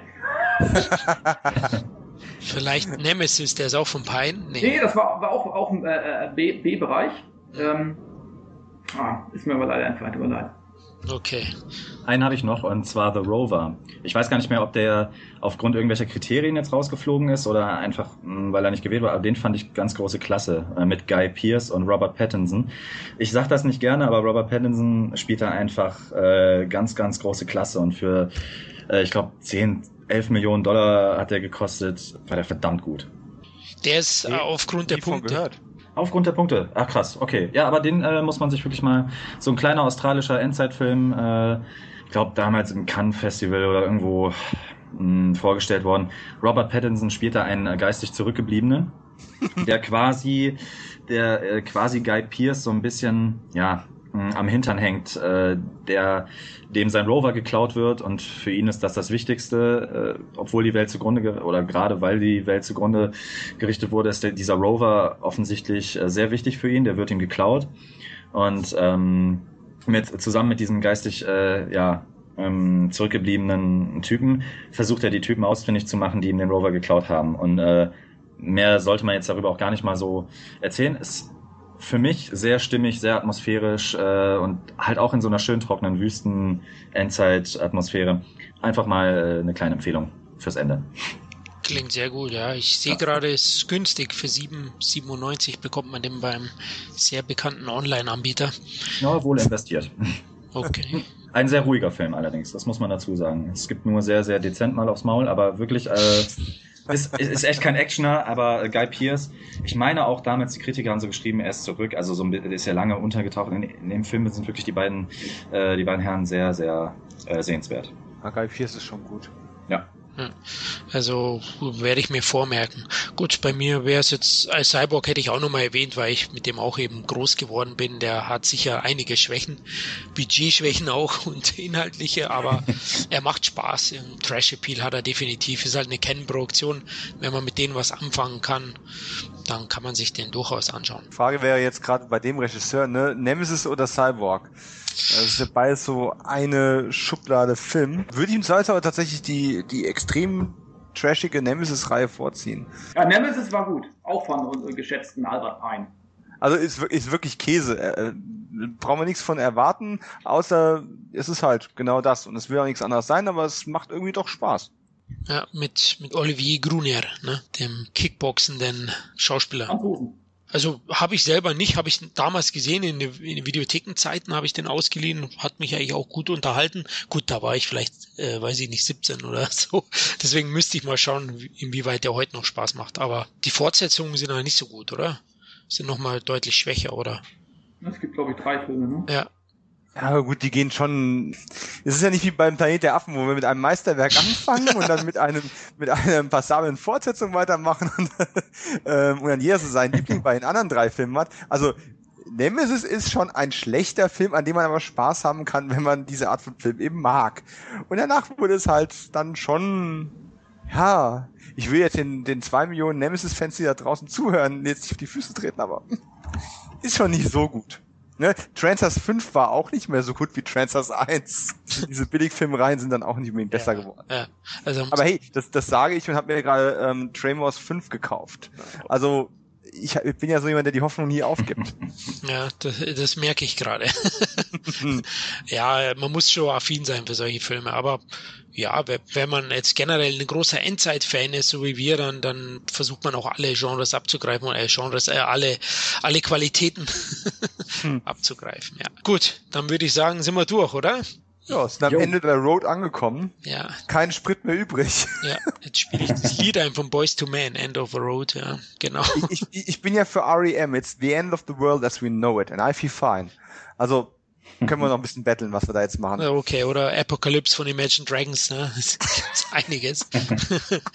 Gut, hat mir wieder riesig Spaß gemacht, mit euch gemeinsam in die Endzeit zu reisen. Danke, Jungs. Ja, aber sehr gerne. Und das nächste Mal auch gerne nochmal Fury Road. Der passt aber auch wirklich auf so viele Listen mit haben drauf. mindestens noch einen Wüstenfilm-Podcast, einen Hardy-Podcast, einen Charlize Theron-Podcast, da geht noch einiges. George Oh, danke, danke, dass du mich erinnerst. Das wollte ich vorhin noch einwenden, weil Kevin so gesagt hat, auch Charlize Theron hat ihn sehr überrascht mit ihrer starken Leistung. Charlize Theron kann nichts falsch machen. Die kann mit einer guten Leistung nichts überraschen, weil die immer gut ist. das weißt du doch. Ja gut, Eon Flux habe ich bis heute nicht komplett durchgeschafft, aber ansonsten. Aber die ist immer gut, klar. Hast du den. Prometheus äh, jetzt gesehen? Da haben wir Ah, jetzt, glaube ich, auch schon zweimal drüber diskutiert. ja, da haben wir schon zweimal drüber diskutiert. Ich habe inzwischen aber die, ähm, die Sonderedition hier liegen. Also ich bin der Sache einen Schritt näher gekommen. Sonderedition für den Sonderschrank. Ja, aber guck ihn dir an, guck ihn dir an. Also ich werde ihn, werde ihn verteidigen. Wir werden ja definitiv mal einen Ridley machen. Vielleicht Oh. am besten in der Konstellation und dann können Sehr wir uns battlen. Aber es wird sicher ein Zweiteiler bei der Vita, was Ridley hat. Also da reichen ja zehn Filme nicht. Also Machen wir Früh- und Spätwerk. Das ähm, wird sich da anbieten. Ja, könnte man machen. Ja, ist eine gute Idee. Ja, gut. Auch euch, liebe Hörer, vielen Dank, dass ihr wieder dabei wart. Wir hoffen, wir haben euch ein paar Tipps geben können. Ja, ich weiß, ein paar Filme wie Mad Max haben wir euch schon mehrmals vorgestellt, aber dem Film kann man nicht genug loben. Ja, ihr könnt natürlich gerne wieder Comments auf Facebook oder auf dem Entertainment-Blog geben und hinterlassen. Und Twitter. Und Twitter natürlich, genau. Wir haben, ein, wir haben ja seit einiger Zeit hast du ein neues Twitter-Handle für den Blog. CET-Podcast. Genau, also auf Twitter könnt ihr uns auch jetzt separat sogar nur den Podcast erreichen, nicht nur einen Entertainment-Blog. Und wir würden uns natürlich freuen über Kommunikation mit euch. Ja, dann hoffentlich bis zum nächsten Mal. Macht es gut. Bye. Tschüss. Ciao, ciao. Hasta la vista, baby. Sin Entertainment Talk, der Podcast des Entertainment Blogs. Mehr Fan Talk über Filme und Serien.